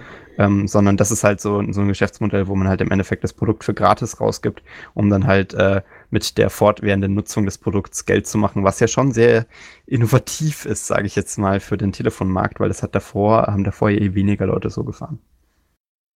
Also, ich bin gespannt, vielleicht machen das jetzt auch irgendwann mehr Hersteller. Äh, Micro-USB. Micro-USB, ja. Das war auch ein, Verka äh, ein Verkaufsfeature für mich, weil. Äh, Feature? Ich bin, ich bin kein so Typ C-Fan, muss ich sagen. Und äh, ich habe auch viel zu viele Micro-USB-Kabel, als dass ich das. Ja, aber nur weil du dir keinen richtigen Laptop kaufst, der das auch beherrscht. Es ist, es ist echt, also ich, ich bin eigentlich ziemlich begeistert davon, dass es Micro-USB kann. Und es hat einen Air-Blaster, hast du das auch gelesen? Man kann damit Geräte fer fernsteuern, also Infrarot. Ach so, ja gut, das haben meine Handys auch. Richtig cool. Ja, aber es hat nur ein LCD-Screen, ne? Ja, doch. Ja, passt. Also für meine Ansprüche. Ähm, genau. Äh, so viel, so viel zu äh, der ganzen Xiaomi-Debatte. Was hältst du denn von Werbung im, im Smartphone OS? Äh, ist keine Überleitung, oder? Nee, ist eine Frage. Ah, okay, ja, ich war mir kurz nicht sicher, das wäre schwierig geworden. Ähm, es ist, es ist schwierig, weil du hast ja auch schon angesprochen, dass es gerade bei Xiaomi so ist, dass sie eben nicht unbedingt mit den Produkten Geld verdienen, sondern ja. mit, den, mit dem Advertisement und mit der Kundenbindung. Mhm. Und wenn ich da jetzt eben als Apple-User, also Apple verdient definitiv mit der Hardware Geld. Ich glaube, das steht ja, außer also, Frage. Ich glaube, das, das, also man kann bei vielen Firmen munkeln, mit was sie Geld verdienen, aber ich denke, bei Apple ist das Geschäftsmodell relativ offensichtlich. De definitiv. Was ich aber auch letztens erst gelesen habe, ist, dass irgendein Analyst wieder behauptet hätte, Apple würde die iPhones verlangsamen. Und dem mhm. ist halt echt faktisch nicht so. Selbst das iPhone SE mit iOS 12, der haben letztens, ich, wusstest du, dass das iPhone SE, das, das wirklich das Billig-iPhone 4K filmen kann? Nein. Ja, das wusste ich auch nicht. Das habe ich letztens erst gemerkt, als ich für einen unserer Praktikanten bei Daimler ähm, so ein iPhone SE fertig gemacht habe. Mhm. Also die, die, die Praktis kriegen jetzt nicht so gleich die High-End-iPhones, deswegen, die kriegen also die, die Regalware. Okay. Ähm, und da ist mir das aufgefallen beim Durchswitchen in den Settings mit so, und weil ich habe mir erst echt aufgefallen, aber das ist ja echt noch ganz schnell und bis auf das es kein 3D-Touch hat und so und einfach so kleines, es ist so klein, es hat so ein kleines Display. So, also ich habe mir so viel vertippt, aber ist aber egal, wo ich hin wollte damit. Ähm, Ich, ich tue mich natürlich schwer damit zu sagen, ich gebe für ein Produkt weniger aus, damit es mir dann äh, im Prinzip doppelt verkauft wird. Da bin ich kein Fan von, siehe ja. iPhone. Ähm, also weswegen ich ein iPhone besitze, weil ich da einerseits mit Android, das ist ein, eines der Gefühle, die ich auf der Android-Plattform definitiv habe. Das kann man mögen, muss man aber nicht in meinem Fall. Und mhm. ähm, was auch der Grund ist, weswegen ich nie, ich mir nie einen Kindle E-Book Reader oder ein Fire Tablet kaufen würde. Weil allein, dass Amazon die Frechheit be besitzt, auf der Checkout-Page nochmal so einen Dropdown anzubieten mit, möchtest du es ein paar Euro weniger haben oder dürfen wir dir Werbung auf den Lockscreen knallen? Das, das, das, das geht in meinem Kopf nicht zusammen. Finde ich aber eigentlich interessant als Businessmodell, dass du ja, halt natürlich ist das ein interessantes Businessmodell, aber ich, ich verabscheue es hochgradig. Ich verstehe ja, schon, warum ich mein, die das machen, also, natürlich. Ich meine, ich, ich, ich finde das, also, das, wenn, wenn man halt sagen würde, hey, so, entweder äh, wir, wir spammen dich jetzt dazu mit dieser scheiß Werbung und frittieren dein Gehirn, ähm, oder äh, du gibst uns halt fünf Öcken mehr und dafür ähm, sparst du den ganzen Scheiß und wir tracken dich vielleicht auch nicht. Was sie natürlich ja, nicht das nicht, werden. das nicht tracken sagen sie ja nicht mal, machen sie ja, natürlich trotzdem. Mach, klar. Machen sie natürlich trotzdem, ja. Ähm, also mit so einem Deal kann ich leben, weil ich meine, äh, so ein Telefon äh, oder so ein, so ein Tablet lässt sich auch nicht aus der Luft zaubern. Ne? Das ist immer noch mit Herstellungskosten verbunden.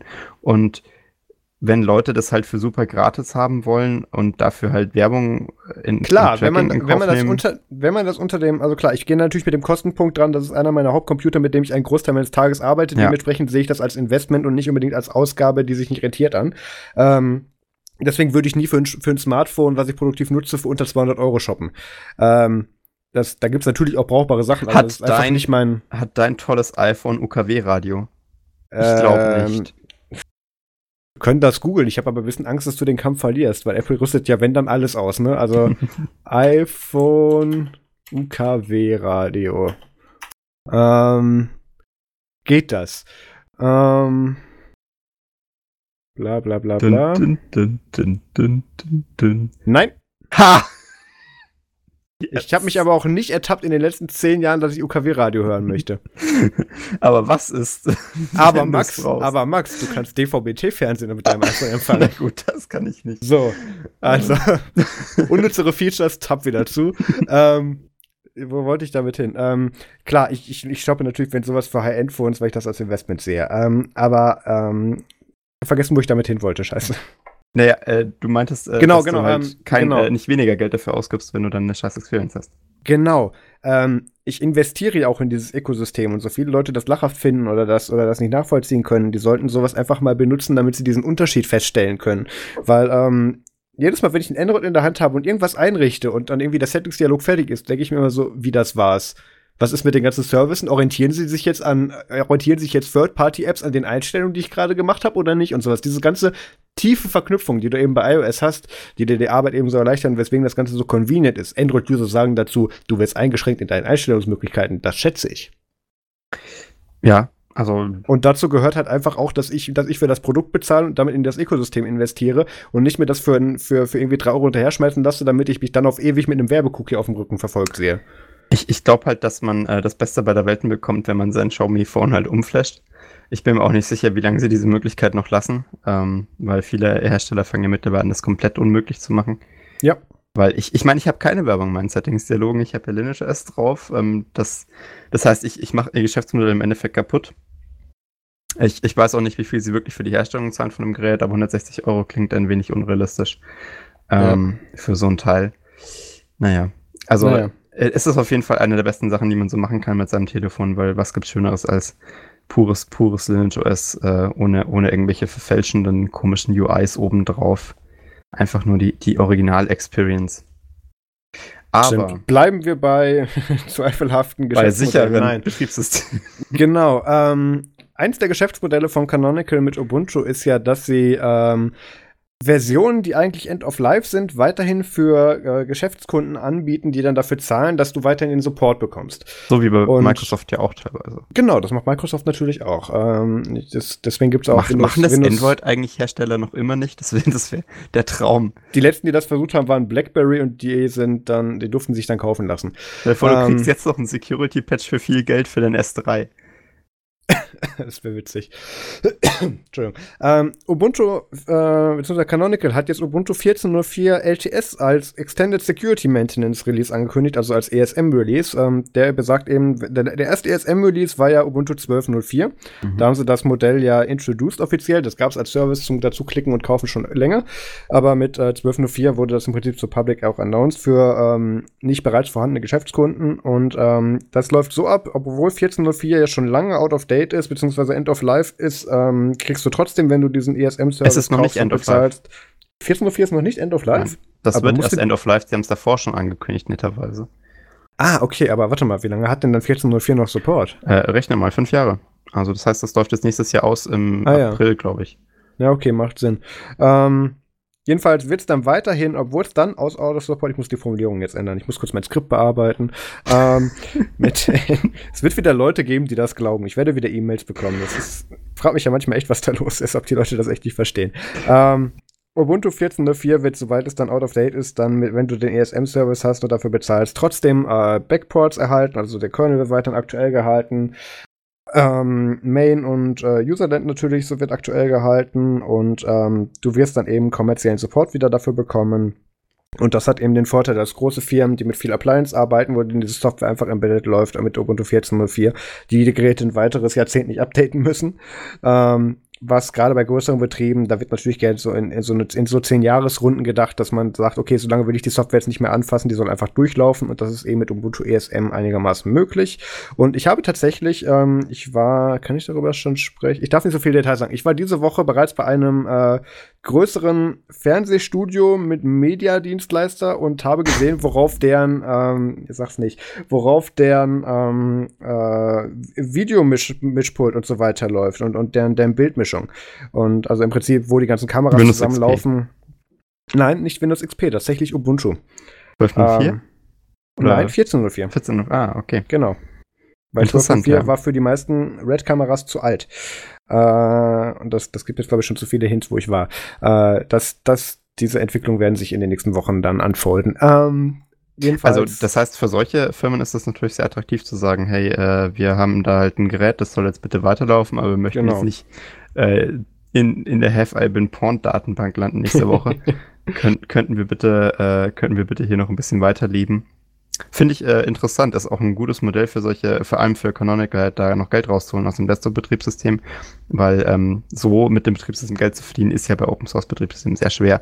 Genau. Und ich, ich finde, das ist eigentlich eine gute, eine gute Mischung, weil es ist ja, wenn du Arbeit reinsteckst, äh, absolut möglich abzudaten. Ähm, und dafür, dass du dann halt so faul warst, nicht abzudaten, zahlst du dann halt was und das ist eigentlich ein fairer Deal. Ist fair, ja. ja. Und ich möchte auch noch mal kurz aufzählen, das haben sie auch hier in dem Blogpost auch gemacht äh, und auch in der Pressemitteilung Anfang letzter Woche.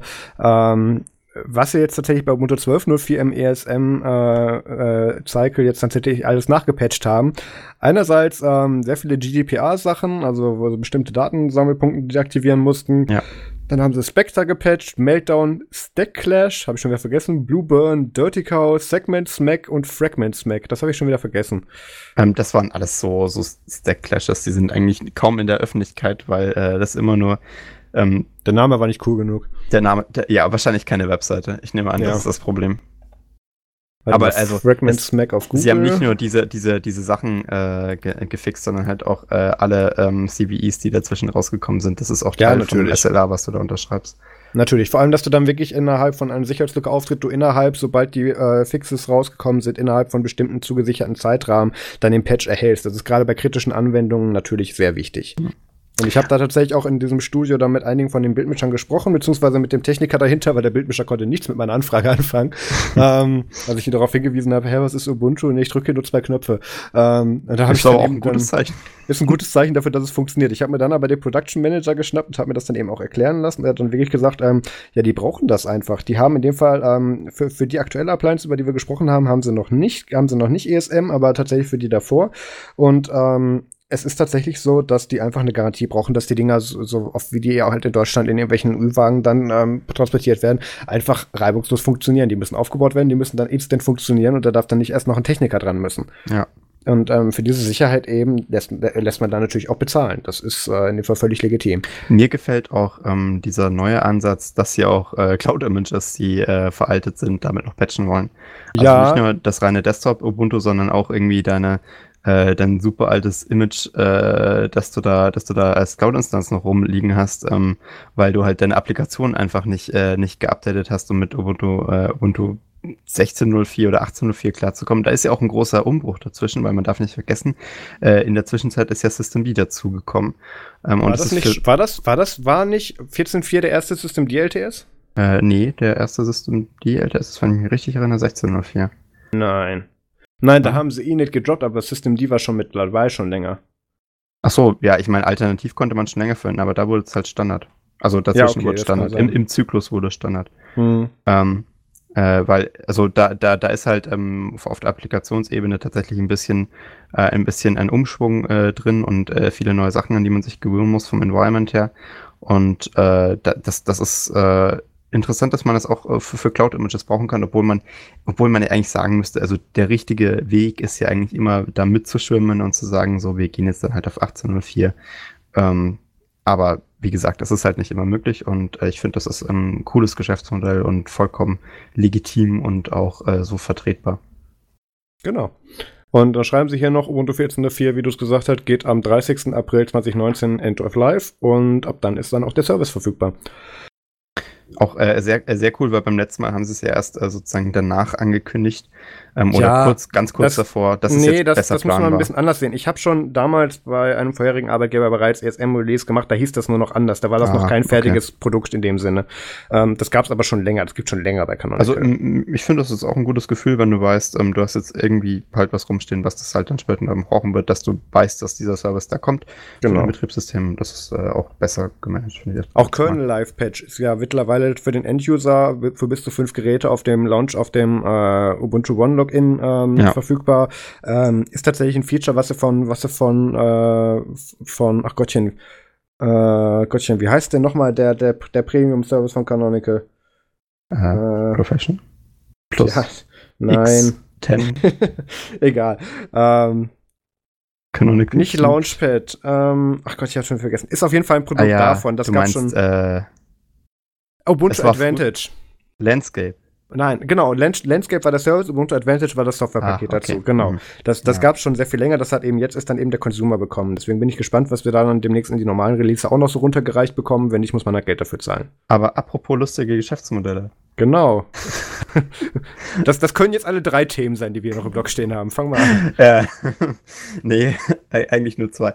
Äh, äh, wir, wir, reden, wir reden jetzt einfach mal ganz, äh, weil, wir, weil wir heute ein bisschen Alternative drin haben. Wir haben heute nicht die großen Kracher drin, wir haben einfach die kleinen Sachen drin. Ja, ich habe extra geguckt, wir können, reden. auch, wir können auch nicht über Mozilla dieses Mal renten. Die haben die Woche nichts Schlimmes gemacht. Ja, es ist einfach traurig. Wir reden einfach heute mal über die kleinen Dinge, die uns so beschäftigen. Also so ein kleiner ESM-Release oder halt in dem Fall jetzt ähm, äh, der, die Ankündigung eines äh, coolen Services von, äh, von New Vector, der Firma hinter ähm, Äh. Riot und Matrix. Warte mal, wie, wie schreiben die sich? New Vector? Also no, no, neuer, neuer Vektor? Ja, ähm, aber nicht zu verwechseln mit neuvektor.com, oder? Also neuvektor.com, okay. Das hätte mich jetzt Also, auch sehr gewundert. Ja, das mich- ist, mich das ist ein Anbieter für Secured Container äh, mit Kubernetes. Das, den habe ich Nee. geschäftlich zu tun. Das hätte mich Nee. jetzt sehr gewundert, wenn die bei denen mitspielen. Nee, also das ist äh, eine kleine französische Firma, ähm, die, Okay. äh, die im Endeffekt äh, den, den Matrix-Stack und den Riot-Stack betreuen ähm, für dieses tolle, großartige Applikations-Instant-Messaging-Framework, ähm, von dem ich ein so großer Fan bin, dass ich wahrscheinlich hier schon mal drüber geredet habe. Ah, Ähm, ein, zwei, hundert Mal. ein, zwei, 300 Mal. Äh, und äh, dieses, äh, dieses Service, den sie da jetzt announced haben, um, äh, um ihr Geschäft auch mal auf solidere Beine zu stellen, ist äh, Modular IM. Das ist eine Plattform, ähm, auf der kann man sich seinen Matrix Home Server sozusagen äh, zusammenklicken ähm, und die hosten ihn dann äh, auf Bare Metal für dich. Ähm, das ist das erste Angebot dieser Art, die es gibt. Äh, und ich bewerbe das hier, äh, weil ich aus erster Hand weiß, äh, wie kompliziert die Maintenance und das, äh, und das korrekte Administrieren eines, einer, einer Matrix-Node ist. Ähm, das ist eine große Herausforderung, äh, denn Matrix ist ja, wie wir alle wissen, ein Instant Messaging, äh, eine Instant Messaging Kommunikationsplattform, bei der man föderiert kommunizieren kann. Das heißt, man kann zwischen Home-Servern hin und her schreiben und außerdem auch noch in andere Netzwerke reinbridgen, wie zum Beispiel in IRC, Slack, Gitter äh, oder auch mit äh, kreativeren Brücken, äh, Telegram, teilweise auch WhatsApp äh, und diese ganzen anderen Netzwerke. Ähm, das ist halt äh, eine ziemlich coole Idee, äh, weil föderalisiertes Instant Messaging ist ja ein, ein, Thema, das mir sehr am Herzen liegt. Ne? Ist ja sicher jetzt kein Geheimnis. und das ist jetzt das erste Mal, dass man Leuten realistisch sagen kann, hey, ihr wollt einen Matrix Home Server, geht dahin, äh, gebt denen X Geld äh, und die machen das für euch und ihr habt danach weniger Probleme, als wenn ihr es selber macht. Ähm, das ist wirklich äh, eine Herausforderung, so, ein, so einen eigenen Home-Server richtig zu betreuen, weil äh, im Vergleich zu einem normalen Home-Server, der ja meistens nur in eine Richtung kommuniziert, kommuniziert der ja nicht nur mit einem Client oder Clients, sondern auch noch äh, mit anderen föderierten Servern und das macht die Einrichtung halt ein wenig komplexer, als man das gewohnt ist von seinem normalen Selbst-Hosting-Gedöns. Ähm, kann ich auf jeden Fall nur empfehlen. Finde ich auch äh, interessant, dass die Firma New Vector, die ja eigentlich sonst äh, äh, nur finanziert wird, im Endeffekt gerade von teilweise halt ihren Kunden, die äh, für die sie Riot und äh, Matrix selbst weiterentwickeln. Ähm, also in dem Fall größtenteils der französischen Regierung. ähm, hm. Dass sie jetzt auch endlich mal ein Angebot haben für Privatkunden und äh, viele Leute die, oder viele kleine Firmen, die sich vielleicht Riot schon mal oder, oder Matrix schon mal angeschaut haben als Protokoll und als Lösung für ihren äh, Chat oder als Kollaborationslösung im Allgemeinen, ähm, könnten sich halt jetzt so überlegen, hey, äh, ich kaufe mir halt bei denen einen gehosteten Service, äh, dann machen die das richtig und die Firma, die das da entwickelt, die bekommt dann auch noch ein bisschen was davon ab. Und das ist ja ein, eine, eine tolle Sache, weil die geben sich da wirklich Mühe, die Leute. Das ist ähm, sehr, sehr cool. Die haben auch immer wieder ähm, einen, einen, tollen Podcast im Endeffekt am Ende von jeder Woche, wo sie darüber berichten, äh, was sie geschafft haben. Letzte Woche ist ein tolles Format, kann man auch mal reinschauen. Das heißt This Week in Mat Matrix, Matrix Live äh, und der This Week in Matrix Blogpost geht immer einher damit. Ähm, ist äh, empfehlenswert, genauso wie das Matrix Framework selber. Ähm, also, wenn ihr alle keinen Bock mehr habt auf äh, diese super lamen, mega uncoolen, mega beliebten Messaging Frameworks, dann und, und ihr hip sein wollt, dann, dann, dann könnt ihr auch mal Matrix ausprobieren. Das ist im Endeffekt das Mastodon unter den, unter den Netzwerken. Ich finde es immer schön, wenn du so ein bisschen Richtung Cold Mirror dann klingst, wenn du irgendwas bewirfst, wo du nicht dran glaubst. Ich, ähm, ich glaube daran. Ich weiß nur, dass der Rest der Welt noch nicht dran glaubt. Ja, aber äh, ich, ich spreche mal kurz für den Rest der Welt. Bitte nicht. Ähm, solange Hallo du Rest. ein Produkt. Bitte? Hallo Rest. Hallo Rest. Solange du ein Produkt für den Enduser anbietest, was anscheinend so scheiße und kacke optimiert ist, dass du dann Dienstleister dazwischen schalten musst, finde ich, hat das da nichts zu suchen. Das, äh, das Produkt äh, ist halt ähm, vom Setup noch relativ äh, komplex für den ja, Enduser. Ja, das, das ist ja völlig legitim, aber deswegen finde ich, hat das halt beim Enduser nichts zu suchen. Eben. Und deswegen ist ja auch gut, dass sie das Hosting anbieten. Ne? Ja. Es naja. geht hier ja um das Betreiben von eigenen Node. Ich meine, die Riot-Clients und so, die kriegt man schon installiert. Ähm, nur das Betreiben von, von, von Home-Servern ist ja für viele Leute eine Herausforderung und vor allem der Matrix Home-Server ähm, ist ja unter starker Entwicklung und noch mit vielen äh, Geburtswehwehchen inbegriffen und da ist es ganz cool, wenn man das Team den betreiben lassen kann, der sich da am besten, das sich da am besten mit auskennt. Ähm, also ich denke, ich denke, das ist eine, eine ziemlich gute Idee. Ähm, ich hoffe auch, dass sich das äh, für die, für die, äh, für die Leute dahinter Matrix auslo äh, auszahlt. Aber wenn das nicht funktioniert, dann haben wir immer noch andere Pferdchen im Rennen äh, für die beste Free Software Firma. Oh Gott. Ja. Haben wir lange nicht mehr drüber gesprochen. Was, was, hat, was hat Librem jetzt wieder angestellt? Neues Ach, Phone, die, neuen Laptop? Die basteln immer noch äh, hart und heftig an ihrem Telefon herum, aber diesmal äh, soll es nicht darum gehen, sondern um ein neues Produkt, das sie announced haben. Yeah. Das war ja schon länger am Köcheln. Äh, und es geht um den Librem Key. Ne? Was ist das jetzt? Was, was, was macht ist denn Key? der Librem Key? Das ist einer von Das ist ein Schlüssel zur Freiheit, Entschuldigung. das ist ein USB-Stick. Ein teurer USB-Stick. Aber es ist einer von diesen tollen, teuren USB-Stick, mit denen man äh, tolle Krypto-Sachen machen kann. Unter anderem halt äh, sein Gerät entsperren äh, beim Boot. Ähm, Mart, äh, Marius, verwendest du denn auch so, äh, so, einen, so eine Hardware-Security-USB-Key, so wie wir den YubiKey oder andere Key-Systeme, die es da noch gibt? Ähm, ich benutze natürlich sehr viele Systeme in, dem, in der Hinsicht. Privat nutze ich einen YubiKey Einerseits, weil es mhm. den in der, als Implementierung sowohl für das MacBook Air, also mit Thunderbolt-Port gibt, also nicht USB-C, sondern Thunderbolt, bevor USB-C gleich Thunderbolt war. ähm, das muss man ja immer dazu sagen in letzter Zeit. Ähm, dann natürlich auch noch geschäftlich äh, mit einem, äh, einem USB-C YubiKey und dann natürlich noch die verschiedensten Security-Tokens, äh, die man so bei Daimler und Bosch einsetzt. Also ihr verwendet auch, auch mehr, mehrere Arten von USB-Security-Tokens. Natürlich. In, in, ja, eben. Und ich finde, äh, da, da ist es äh, auch, äh, auch interessant, dass, dass Librem sich dazu äußert und sagt, hey, wir haben auch unseren eigenen USB-Security-Token, den ihr jetzt hier kaufen könnt. Ja, das macht ähm, mir bei Librem immer so ein bisschen Sorgen. Warum, was, was ist an ja. dem jetzt wieder anders, dass der von denen kommt? Jetzt rate was mal, haben sie was jetzt daran anders ist, Marius. Ich meine, du bist ja, bist ja ein cleverer, ein cleverer Kerl. Äh, was, was könnte an einem Produkt anders sein, wenn Librem es macht? Sie haben sämtliche erwiesenermaßen funktionierende proprietäre Funktionalität rausgenommen und in eigen und selbst implementiert? Also so würde ich das nicht aus, ausdrücken, aber ich nehme aber an, du kommst relativ nah an die ähm, Realität ran. Nee, also das ist, äh, es ist, äh, ist ein Open Firmware, Open Hardware Gerät. Ähm, das sich Librem Key nennt und äh, halt dieselbe Funktionalität bietet wie äh, die anderen Produkte, die wir eben schon erwähnt haben. Sagen wir mal nicht dieselbe Funktionalität, sondern ähnliche. Das Gerät ist auch nicht designt für den allgemeinen Use, es ist eher designt für die Nutzung mit äh, Librem Laptops generell. Ähm, und da muss man jetzt ein bisschen was wissen zu Librem Laptops, äh, denn Librem Laptops sind ja keine normalen Laptops, sondern es sind ja Free Laptops. Da kann man also sich einfach mal das Review von Chris Fischer antun. Die sind sozusagen PIT D Positive in the Freedom Dimension.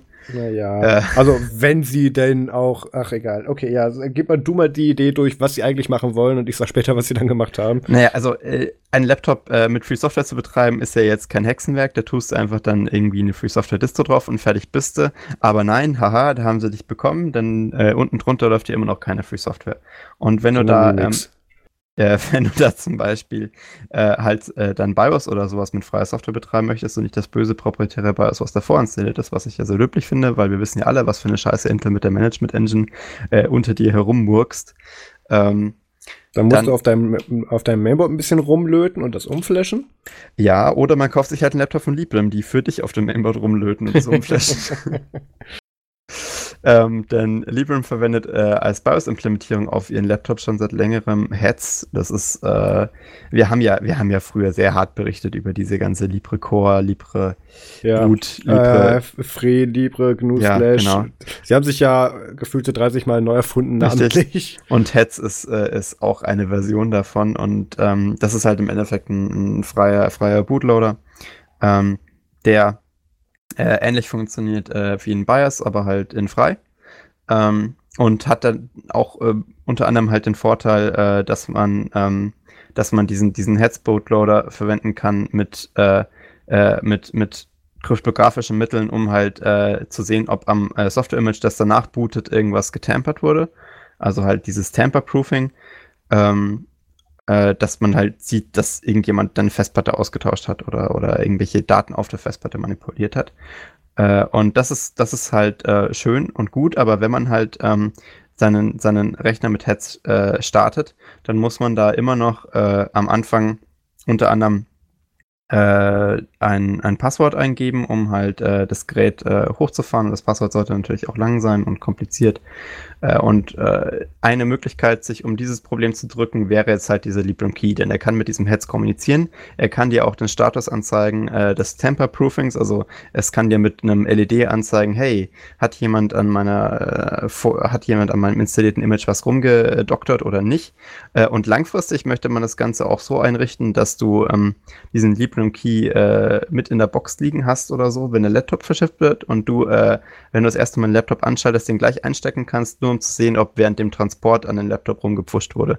Weil wir erinnern uns ja, damals als Snowden äh, angefangen hat, äh, sein, sein Mic zu droppen, hm. ähm, ist, äh, ist ja rausgekommen, dass die NSA durchaus sich nicht davor zurückscheut, äh, Laptops äh, zu intercepten, äh, während sie transportiert werden und äh, dann dort irgendwelchen Kram drauf zu installieren.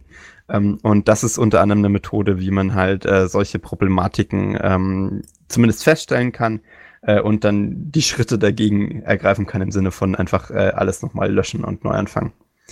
Äh, oder den Laptop wegwerfen. Je nach, je nach Härte deiner Überzeugung. Ähm, und das, das ist, äh, eine interessante Geschichte war, es gibt zurzeit äh, noch keinen äh, USB Security Token, der mit Heads äh, kompatibel ist. Liegt daran, dass Heads nicht besonders stark verwendet wird, weil es ist halt ein sehr äh, sehr nerdiges Produkt. Funktioniert auch nicht überall. Funktioniert absolut nicht überall, denn BIOS ich erinnere, mich, ich erinnere mich da an einen schönen Talk von jemand, der wirklich mal versucht hat, ähm, solche anderen Honeypots dann eben zu machen, ähm, mit, mit ganz vielen Geräten und der ist dann immer nach Asien gereist, um dann eben zu gucken, wo denn der Abwesenheit irgendwas an seinem Gerät gemacht. Er hat es dann mal offen im Hotel liegen lassen oder so. Ja. Und ähm, das, das ist halt aber nicht zuverlässig, gerade weil du halt, wenn du halt immer, du musst dann halt mit IDs und Abbildern arbeiten bei, mhm. mit diesem System und gerade Systemzeiten, Logfiles und so weiter, das ist halt wie, warum wir bei Debian keine reproducible Builds haben oder warum es immer noch nicht reproducible ist, richtig. Also es ähm, ist schon fast 99 Prozent. Es ist fast, aber auch nur die Repos. Da ist, es ist ja nicht das System, es ist ja nur die Bestandteile davon und alles miteinander wäre nicht reproducible. Also, we, we are getting there. Ja, das, ja, aber rein rechnerisch. Ähm, du hast bei jedem Hochfahren, legst du Doc-Dateien an, die haben einen anderen Zeitstempel. Du, du ja. kannst, du kann, kannst keinen Systemzustand eins zu eins duplizieren, dass der dann auch noch nach einem Neustart oder was auch immer dann noch eben wieder herstellbar wäre. Auf gar keinen Fall. Aber du kannst halt zumindest äh, und äh, du kannst halt zumindest kryptografisch verifizieren, dass der Kernel, den du da bootest, derselbe Kernel ist, den du davor gebootet hast. Äh, oder einer mit der gleichen ID, die du maskierst, ja. Es, sagen wir mal, es ist auf jeden Fall. Es ist ein äh, Schritt näher dran. Es ja, ist ein Schritt näher dran an, an einem Optimum. Ähm, ich möchte nicht sagen, dass, äh, dass diese ganzen Temper-Proofing-Mechanismen äh, komplett äh, unumgehbar sind, aber sind auf jeden Fall äh, sehr viel härter um, umgehbar als dieses ganze, ich ziehe die Festplatte raus und kann einfach drauf machen, was ich möchte. Ähm, das, das, kann man ja schon größtenteils finden, indem man seine Festplatte verschlüsselt, aber selbst da ist es halt meistens noch möglich, mit den Teilen, die außerhalb der Partition liegen, weil sie halt da liegen müssen, noch äh, Schindluder zu treiben.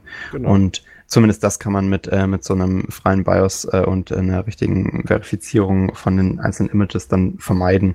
Also es ist eine coole Idee. Und äh, ich finde es cool, dass so eine kleine Firma ähm, da so viel Experimente betreibt. Die äh, engagieren ja auch äh, sehr interessante und äh, helle Köpfe, was dieses ganze ähm, ja, Security-Gedöns angeht. Sie kaufen um, sich die richtigen Namen ein, Schneier zum Beispiel und so. Aber ähm, muss man auch noch sagen, bevor das ist zu sehr in den Himmel loben, das hat natürlich auch Nachteile, dass du mit nur bestimmten Prozessorenserien arbeiten kannst oder mit ähm, bestimmten Features natürlich nicht nachgepatcht bekommst, weil die andere Sachen voraussetzen. Das ist jetzt nicht auf dem Stand, dass das alles gut und schön ist, sondern du hast auch tatsächlich Nachteile dadurch. Ja, also man würde sich natürlich wünschen, dass diese ganze BIOS-Geschichte mal äh, von den Herstellern angegangen würde, aber die haben ja wie bekannt keinen Bock drauf. Denn es ist ja nichts, was, äh, wonach bis jetzt viele Leute schreien. Die meisten sind ja zufrieden mit äh, dem, äh, dem UEFI-Mechanismus und dem Secure Boot äh, von, äh, von Microsoft. Aber Max, UEFI ist doch sicher. Es ist doch nicht so, dass Microsoft alle drei Jahre die Keys verliert.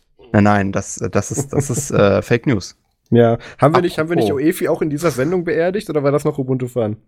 Haben wir, haben wir euch nicht beerdigt? Ja, wir haben das groß gefeiert, dass Microsoft die Key damals verloren hat, indem sie ja. Teile von Windows 10 open sourced hat. Es ist, es ist ja, es ist ja auch nett, dass Microsoft sich damals schon so stark engagiert hat für mm. die mhm. Open Source Community. Ja. Ähm, und ich, ich finde dieses Continued äh, Engagement macht, macht auf jeden Fall Freude. Aber ich wollte sagen, apropos Fake News. Oh ja. Der Postillon.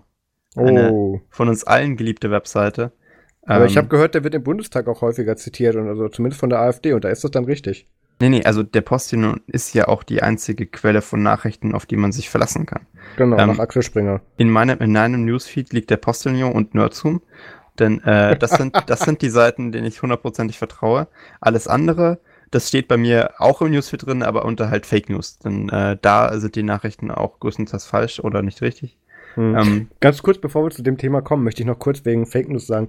Äh, weißt du, wie viele Leute mich heute noch anschreiben wegen dem April-Scherz mit Solos, mit basiert jetzt auf Ubuntu und so weiter und wie oft er noch online zitiert wird und irgendwo angeführt wird? Er war auch sehr clever. Ja. Und ich meine, alle Leute, alle Leute hätten mal auf den Solus 4 Download-Link klicken können und wären dann, zu die, wären dann zu diesem Link weitergeleitet worden, der das auflöst. Aber es hat anscheinend keiner gemacht. Die haben alle sofort diese Nachricht repostet. Das ist einer unserer bestgehendsten Artikel. Äh, ich habe es ja am Anfang auch geglaubt. Ne? Also, ja. ich meine, ich war, mir war ja nicht, ich, ich glaube, der war, war der direkt am 1. April?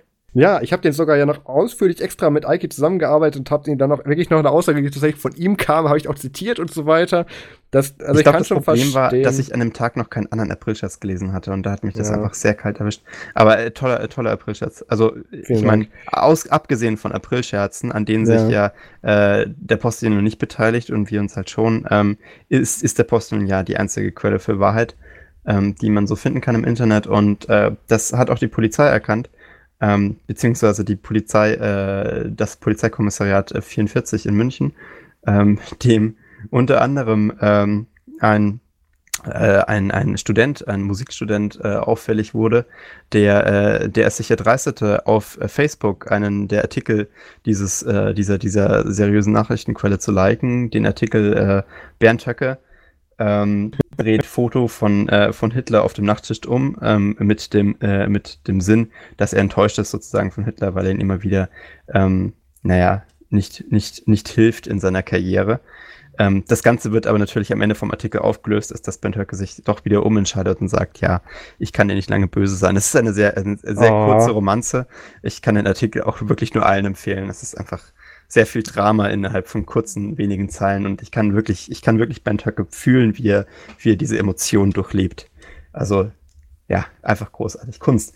Ähm, und äh, wenn, wenn man halt äh, so wie wir sicher auch begeistert sind äh, von, von dieser Kunst und das dann auf Facebook liked, weil wir alle Facebook haben, ähm, dann kann es sein, äh, dass, äh, dass dies äh, ein, ein Verstoß äh, gegen, äh, gegen, gegen die gute Sitte ist und in äh, unsere aller Polizeiakten landet. Denn so passiert ist das äh, diesem äh, schon genannten Musikstudent aus München, der, ähm, der sich erdreistete, den Like-Button auf Facebook zu betätigen. Also he smashed that Like-Button und äh, dann wurde äh, dann wurde ein Eintrag angelegt äh, in seiner Polizeiakte, ähm, die er jetzt einsehen durfte. Denn äh, jetzt kommen wir zum, zum knackigen Teil dieser Geschichte. Der Musikstudent aus München ähm, wurde, wurde nicht nur wegen seines, seiner Liebe für den Postillon äh, in, in, in die rechte Ecke geschoben, er wurde auch in die, in die linke Ecke geschoben. Oh, für, dann hat er alles richtig gemacht. auch in München, äh, weil er ähm, einen ein Beitrag vom BR geteilt hat äh, mit einer Flagge der, ähm, der JPG das ist die, äh, die äh, diese böse JPEG-Vereinigung. YPG, pardon. Ah. Äh, das ist nur schwer auszusprechen auf Deutschland, äh, auf Deutsch. Das ist äh, Deutschland. Auf Deutschland.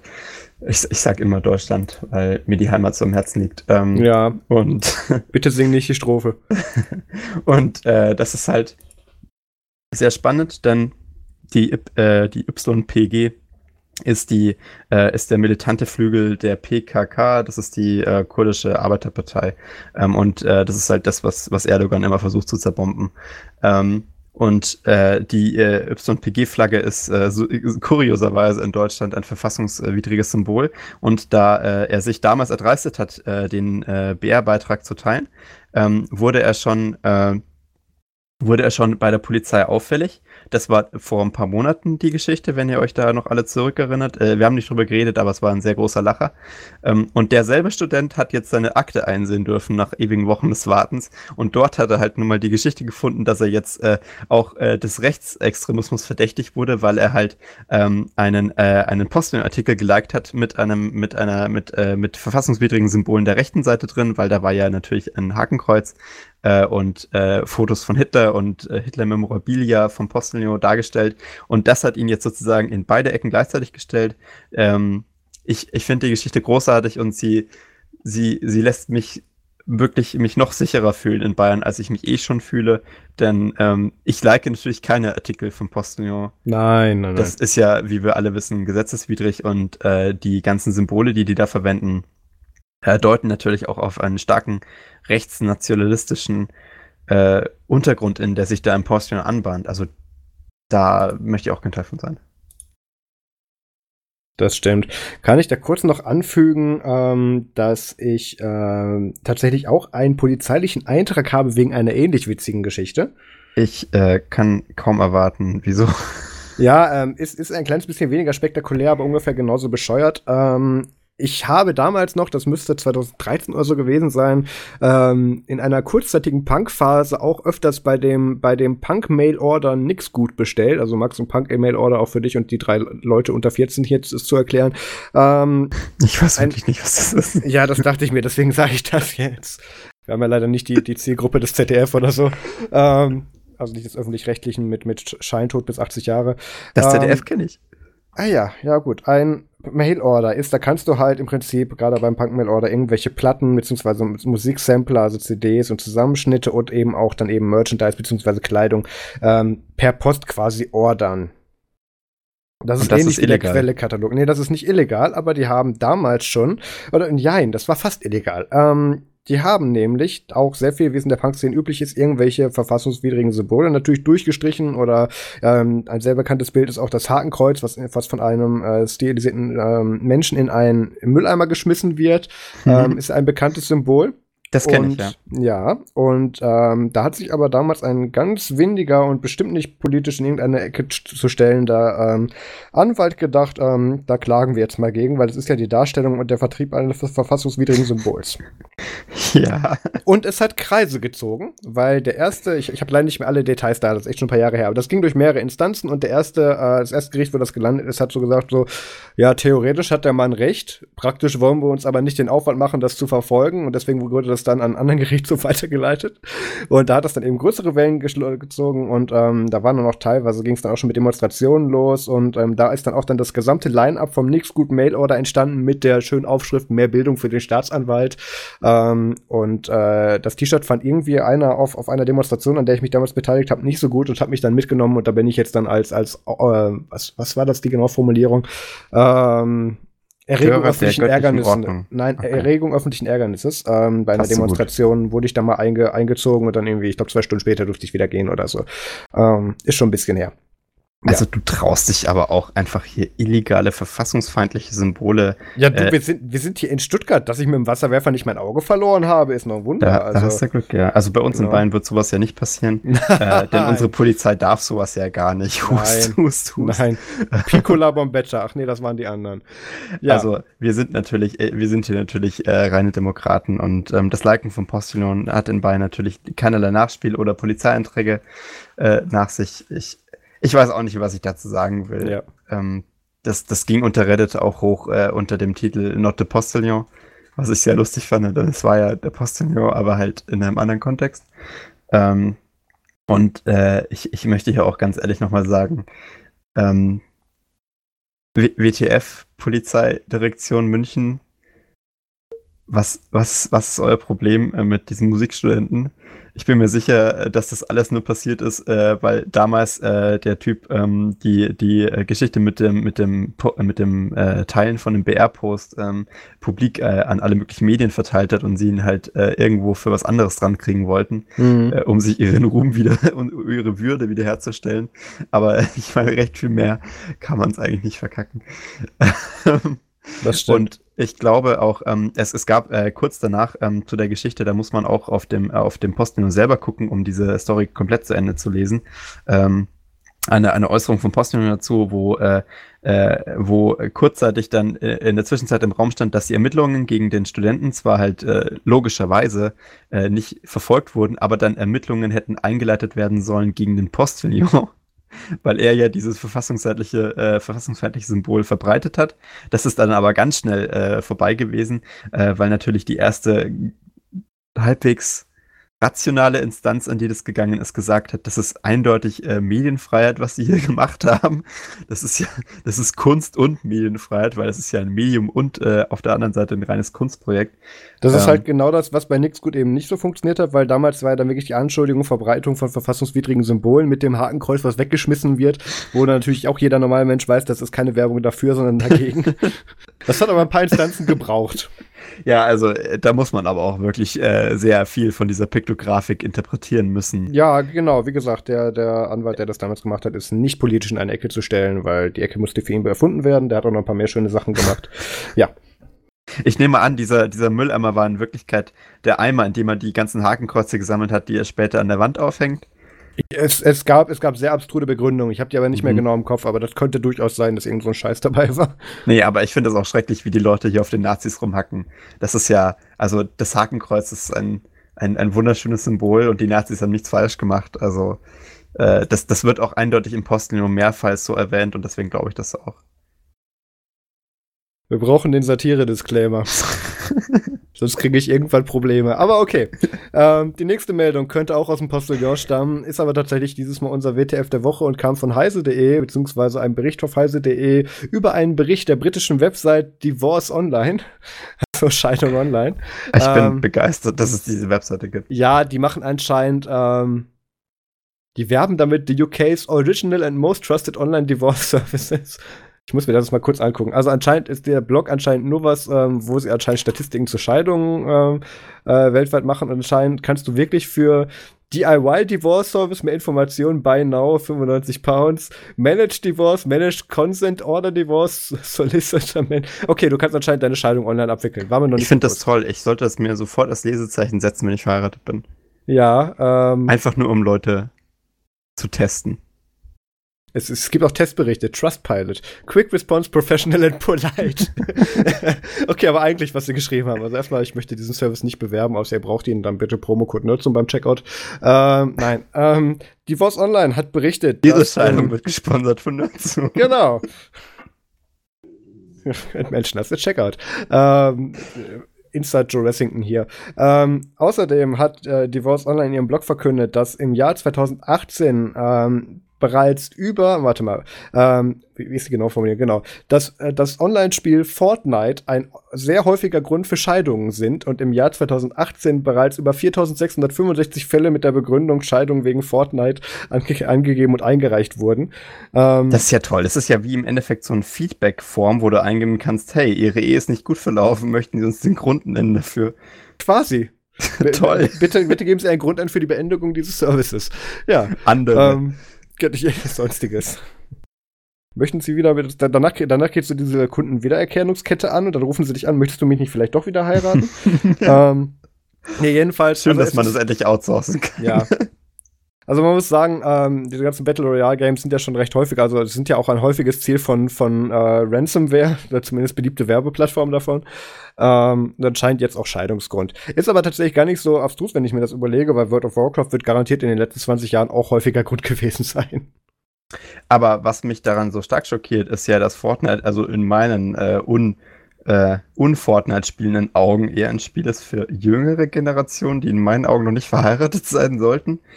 Ähm, ich weiß nicht, irgendwie geht das bei mir im Kopf nicht zusammen, aber was weiß ich schon von Fortnite? Außer das, naja. was andere Leute mir über Fortnite erzählen. Ähm, egal. Wir haben aber Max, ja du erinnerst dich doch aber auch noch, als wir Bushwick in Köln getroffen haben, als wir abends ja. essen waren. Ich weiß nicht, ob wir die Story damals erzählt haben, aber wir haben uns ewig lange dann mit dem Kellner, der, hat, der hatte den Gamertech Bushwick, ähm, über Online-Games unterhalten und dann uns dann die 40 Runden noch ausgegeben und das war ein langer Abend. Ähm, ja, also das ist das Einzige auch, was ich, äh, was ich, naja, obwohl der hat ja, der hat ja aber auch alles gespielt. Ja. Ähm, aber apropos Leute, die eh schon alles gespielt haben. Genau. Also Leute, die so das, das, äh, das Heimatministerium durchgespielt haben und, und Verteidigung gegen die dunklen Künste. Ach nee, das war was anderes. Leute, die Bayern ähm, komplett durchgespielt haben. Genau. Die haben ja seit letzter Woche, wie schon Nerds berichtete, Twitter sie angelegt. Und ähm, da gab es jetzt einen Durchbruch. Horst Seehofer bedankt sich in einem Video für, auf Twitter für 50.000 Follower. Und das spiele ich an dieser Stelle nochmal ein. Das ist unser dieswöchiger Report vom Hostel. Hallo zusammen, ich bin riesig überrascht. Jetzt bin ich gerade äh, wenige Tage mit äh, Tweets unterwegs und äh, jetzt haben wir schon über 50.000 Follower und äh, das äh, motiviert mich weiterzumachen. Und äh, ich freue mich jetzt einfach auf den weiteren Dialog. Und das war der Horst Report. Genau, ich möchte auch auf die Formulierung, wie er sagt, dass ähm, er seit wenigen Tagen mit Tweets unterwegs war. Also äh, äh man muss so an der Adressierung und na namentlichen Nennung dieses Services noch ein bisschen arbeiten bei ihm, aber ich finde schon mal gut, dass sie dieses Mal nicht den, das letzte Wort bei ihm abgeschnitten haben im Video. Also ganz großes, ganz großen Respekt und auch einen ganzen Haufen Mitleid an das Social Media Team rund um Horst Seehofer. Ähm, mein einziger Punkt ist hier, warum nicht Mastodon Horst Seehofer? Warum musst du den Rest der Welt mit deinen Äußerungen belästigen? Stimmt, bei Mastodon könnte man ihn wenigstens räumlich begrenzen. Naja. Auf die Instanz einfach dann so blacklisten, aber Max, oder, das, das ist Oder ja, jeder muss ja jetzt echt hingehen äh, und, und äh, ihn einzeln blacklisten, das finde ich schon unangenehm. Ja. Nee, aber ähm, Max, das, da bist du ja an der Quelle, schlag ihm das doch mal vor. Der, der, der ist jetzt in Berlin. Ja, gut, nicht mehr lange. Also, äh, je nachdem, ja. wie die Wahl hier läuft. Ja, gut. Das darf er dann auch nicht mehr zurückkommen. Dann geht er aber nach Brüssel, dann haben wir einen globaler. Nee, also er ist gerade ja so dem Söder in den Arsch gekrochen. Äh, ja. ich, ich, ich weiß nicht, ich weiß nicht, wie sich das. Also ich, äh, die Wahl in Bayern, das wird ein Spektakel. Das solltet ihr einfach mal live im Fernsehen einschalten, wenn es passiert. Da wird es viele Tränen geben. Ähm, das, das wird wahrscheinlich so wie die US-Wahl, aber wahrscheinlich nicht ganz so cool aufbereitet. Also eher so trocken äh, Tagesschau, ARD-Themen, da muss man sich den Rest halt denken. Ähm, aber wir haben ja noch ein MFG. Dinge, die man im Fernsehen sich anschaut. Darf ähm, ich jetzt endlich auf diesen Link klicken? Du kannst jetzt endlich auf diesen Link klicken. Ich empfehle heute ausnahmsweise ein GIF. Äh, ein GIF. Schreib es äh, mal ein GIF äh, einer, ähm, einer, einer Dame, die, äh, die zur Starbucks-Neueröffnung in Ulm ähm, eine die sich, die sich beteiligt an der Starbucks-Neueröffnung in Ulm. Ich fand, dieses GIF ähm, symbolisiert viel meiner Gefühle gegenüber Starbucks und ich möchte es allen, äh, allen unseren Hörern und Hörerinnen an, ans Herzen legen. Äh, es, ist, es ist kurz, es ist knackig, es hat, es hat, es hat einen Spannungsbogen. Ähm, und es, es symbolisiert so viel in so wenig. GIFs sind ein tolles Medium und ich möchte auch in den nächsten Wochen häufige GIFs hier einfügen oder auch GIFs, äh, wie Leute, die sich nicht auskennen, sagen. ähm, ich denke, ich denke, GIFs ist vielleicht auch das Medium der Zukunft, denn wie wir wissen, äh, Medien kommen ja in, in einem bestimmten Zyklus wieder. Ich meine, wir haben jetzt auch wieder Filme auf 30 Millimeter oder so. Äh, und genauso werden GIFs auch in 60 Jahren dann nochmal wiederkommen und deswegen bereiten wir uns jetzt schon mal darauf vor. Ähm, abgesehen von, äh, von diesem super hilarious GIF, äh, berichten, berichten wir heute auch noch über Atypical, ähm, eine, eine Napjack-Serie, die, äh, die mich mehrmals an, äh, an den Rande des Heulens gebracht hat. Ähm, sehr, sehr, cooles, äh, sehr cooler Kram, sehr teeny. Äh, es, geht um, es geht um einen Jungen, der, ähm, der Autist ist äh, und, und mit seiner Umwelt äh, interagiert, also ein sehr hoch funktionierender Autist, High, High Functioning sozusagen. Ähm, aber äh, nichtsdestotrotz, äh, wer, wer, gerne, wer gerne auf so ähm, Coming-of-Age-Stories steht äh, und, und äh, sich auf, äh, auf äh, eine weitere davon einlassen kann, der sollte sich das mal antun, denn Atypical ist wirklich äh, sehr gut gemacht und äh, wahnsinnig unterhaltsam. Aber Marius. Aber Max. Möchtest du uns nicht was erzählen zu Designated Survivor? Ich habe gedacht, ich krieg noch eine schöne Überleitung. Nee, eigentlich nicht. Ähm, eigentlich möchte ich was zu Madame Secretary erzählen, ähm, weil da habe ich, ich muss das hier mal anpassen, da hat sich ja seit der letzten, seit ich das geschrieben habe, ein bisschen was geändert. Äh, Staffel 1 und 2 mir angeschaut. Ähm, nämlich, äh, es ist, es ist so ein bisschen House of Cards Style, also es geht natürlich um, um alles rund ums Weiße Haus wieder, oder ist dann eben dann die Außenministerien, beziehungsweise Madame Secretary dann eben, wird da dann eben porträtiert von, ich weiß gar nicht, wie die Schauspielerin heißt, ist auch egal. Ähm, sehr viel Verschwörung mit drin, auch wieder sehr, sehr viele Verknüpfungen zu realem Geschehen, beziehungsweise zur, zum Zeitgeschehen, weswegen ich finde, dass es so ein bisschen das bessere Designated Survivor ist, auch wenn hier, also in den ersten zwei Staffeln noch kein Alex Jones drin vorkam, das kann sich ja noch ändern, zweite Staffel ist ja von 2015.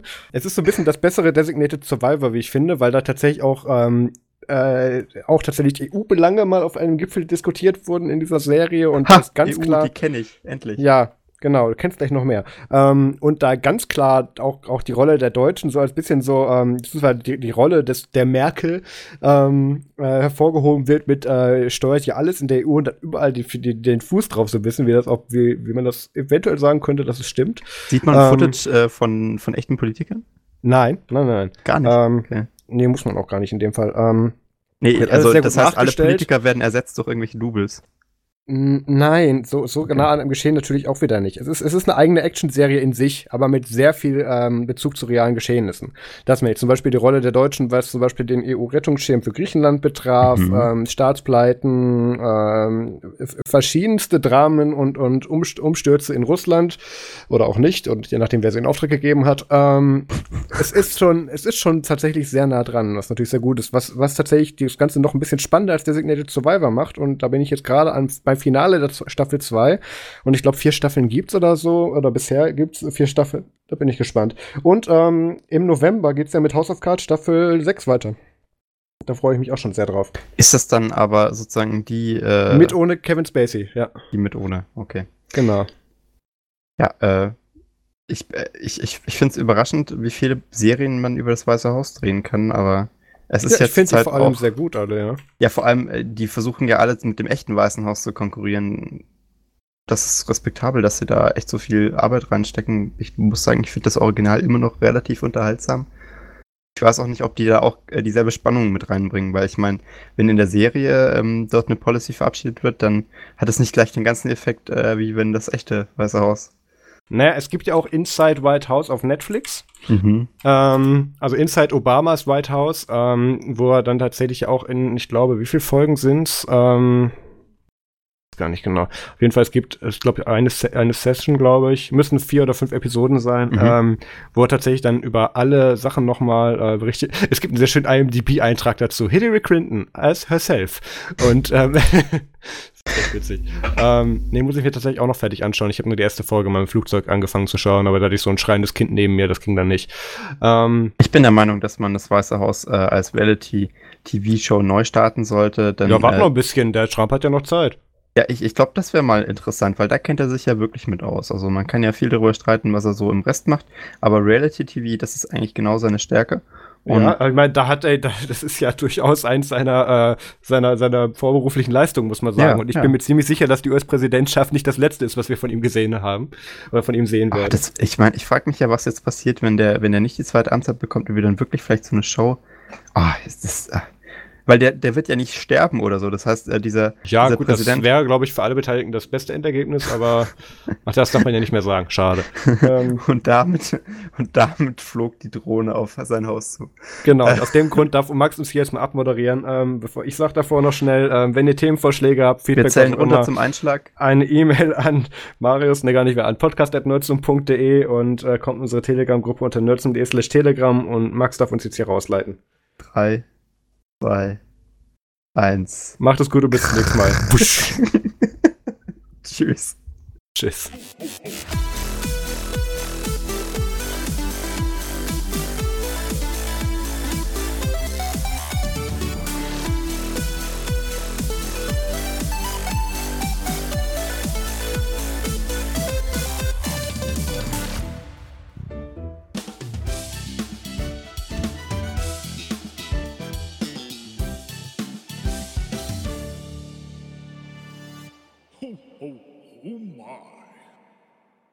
Meine, kannst du noch Stop Recording drücken? Wir können noch Stop Recording wahrscheinlich machen, aber ist das jetzt wirklich gut, dass wir uns über Drohnenangriffe lustig machen? Wie, wie wirst du sonst damit umgehen? das ja, stimmt eigentlich. Es ist ein Thema, das, äh, das sich jeglicher menschlicher Regung komplett entzogen hat aufgrund der Ir des Irrsinns, der damit passiert. Also es ist ja gut, dass wir Deutschen damit absolut nichts zu tun haben. Nein. Amstein gehört ja nein, nicht nein. zu uns. Das ist, das ist, äh, wir Deutschen, wir, wir töten nicht. Nein. Seit, seit Jahren nicht und schon auch davor nicht. Und äh, ich finde es auch gut, dass dass es auch weiterhin so bleiben wird mit den politischen Entwicklungen. Gott, Max, beende die Aufnahme. Stop Record. Tschüss. Hilfe.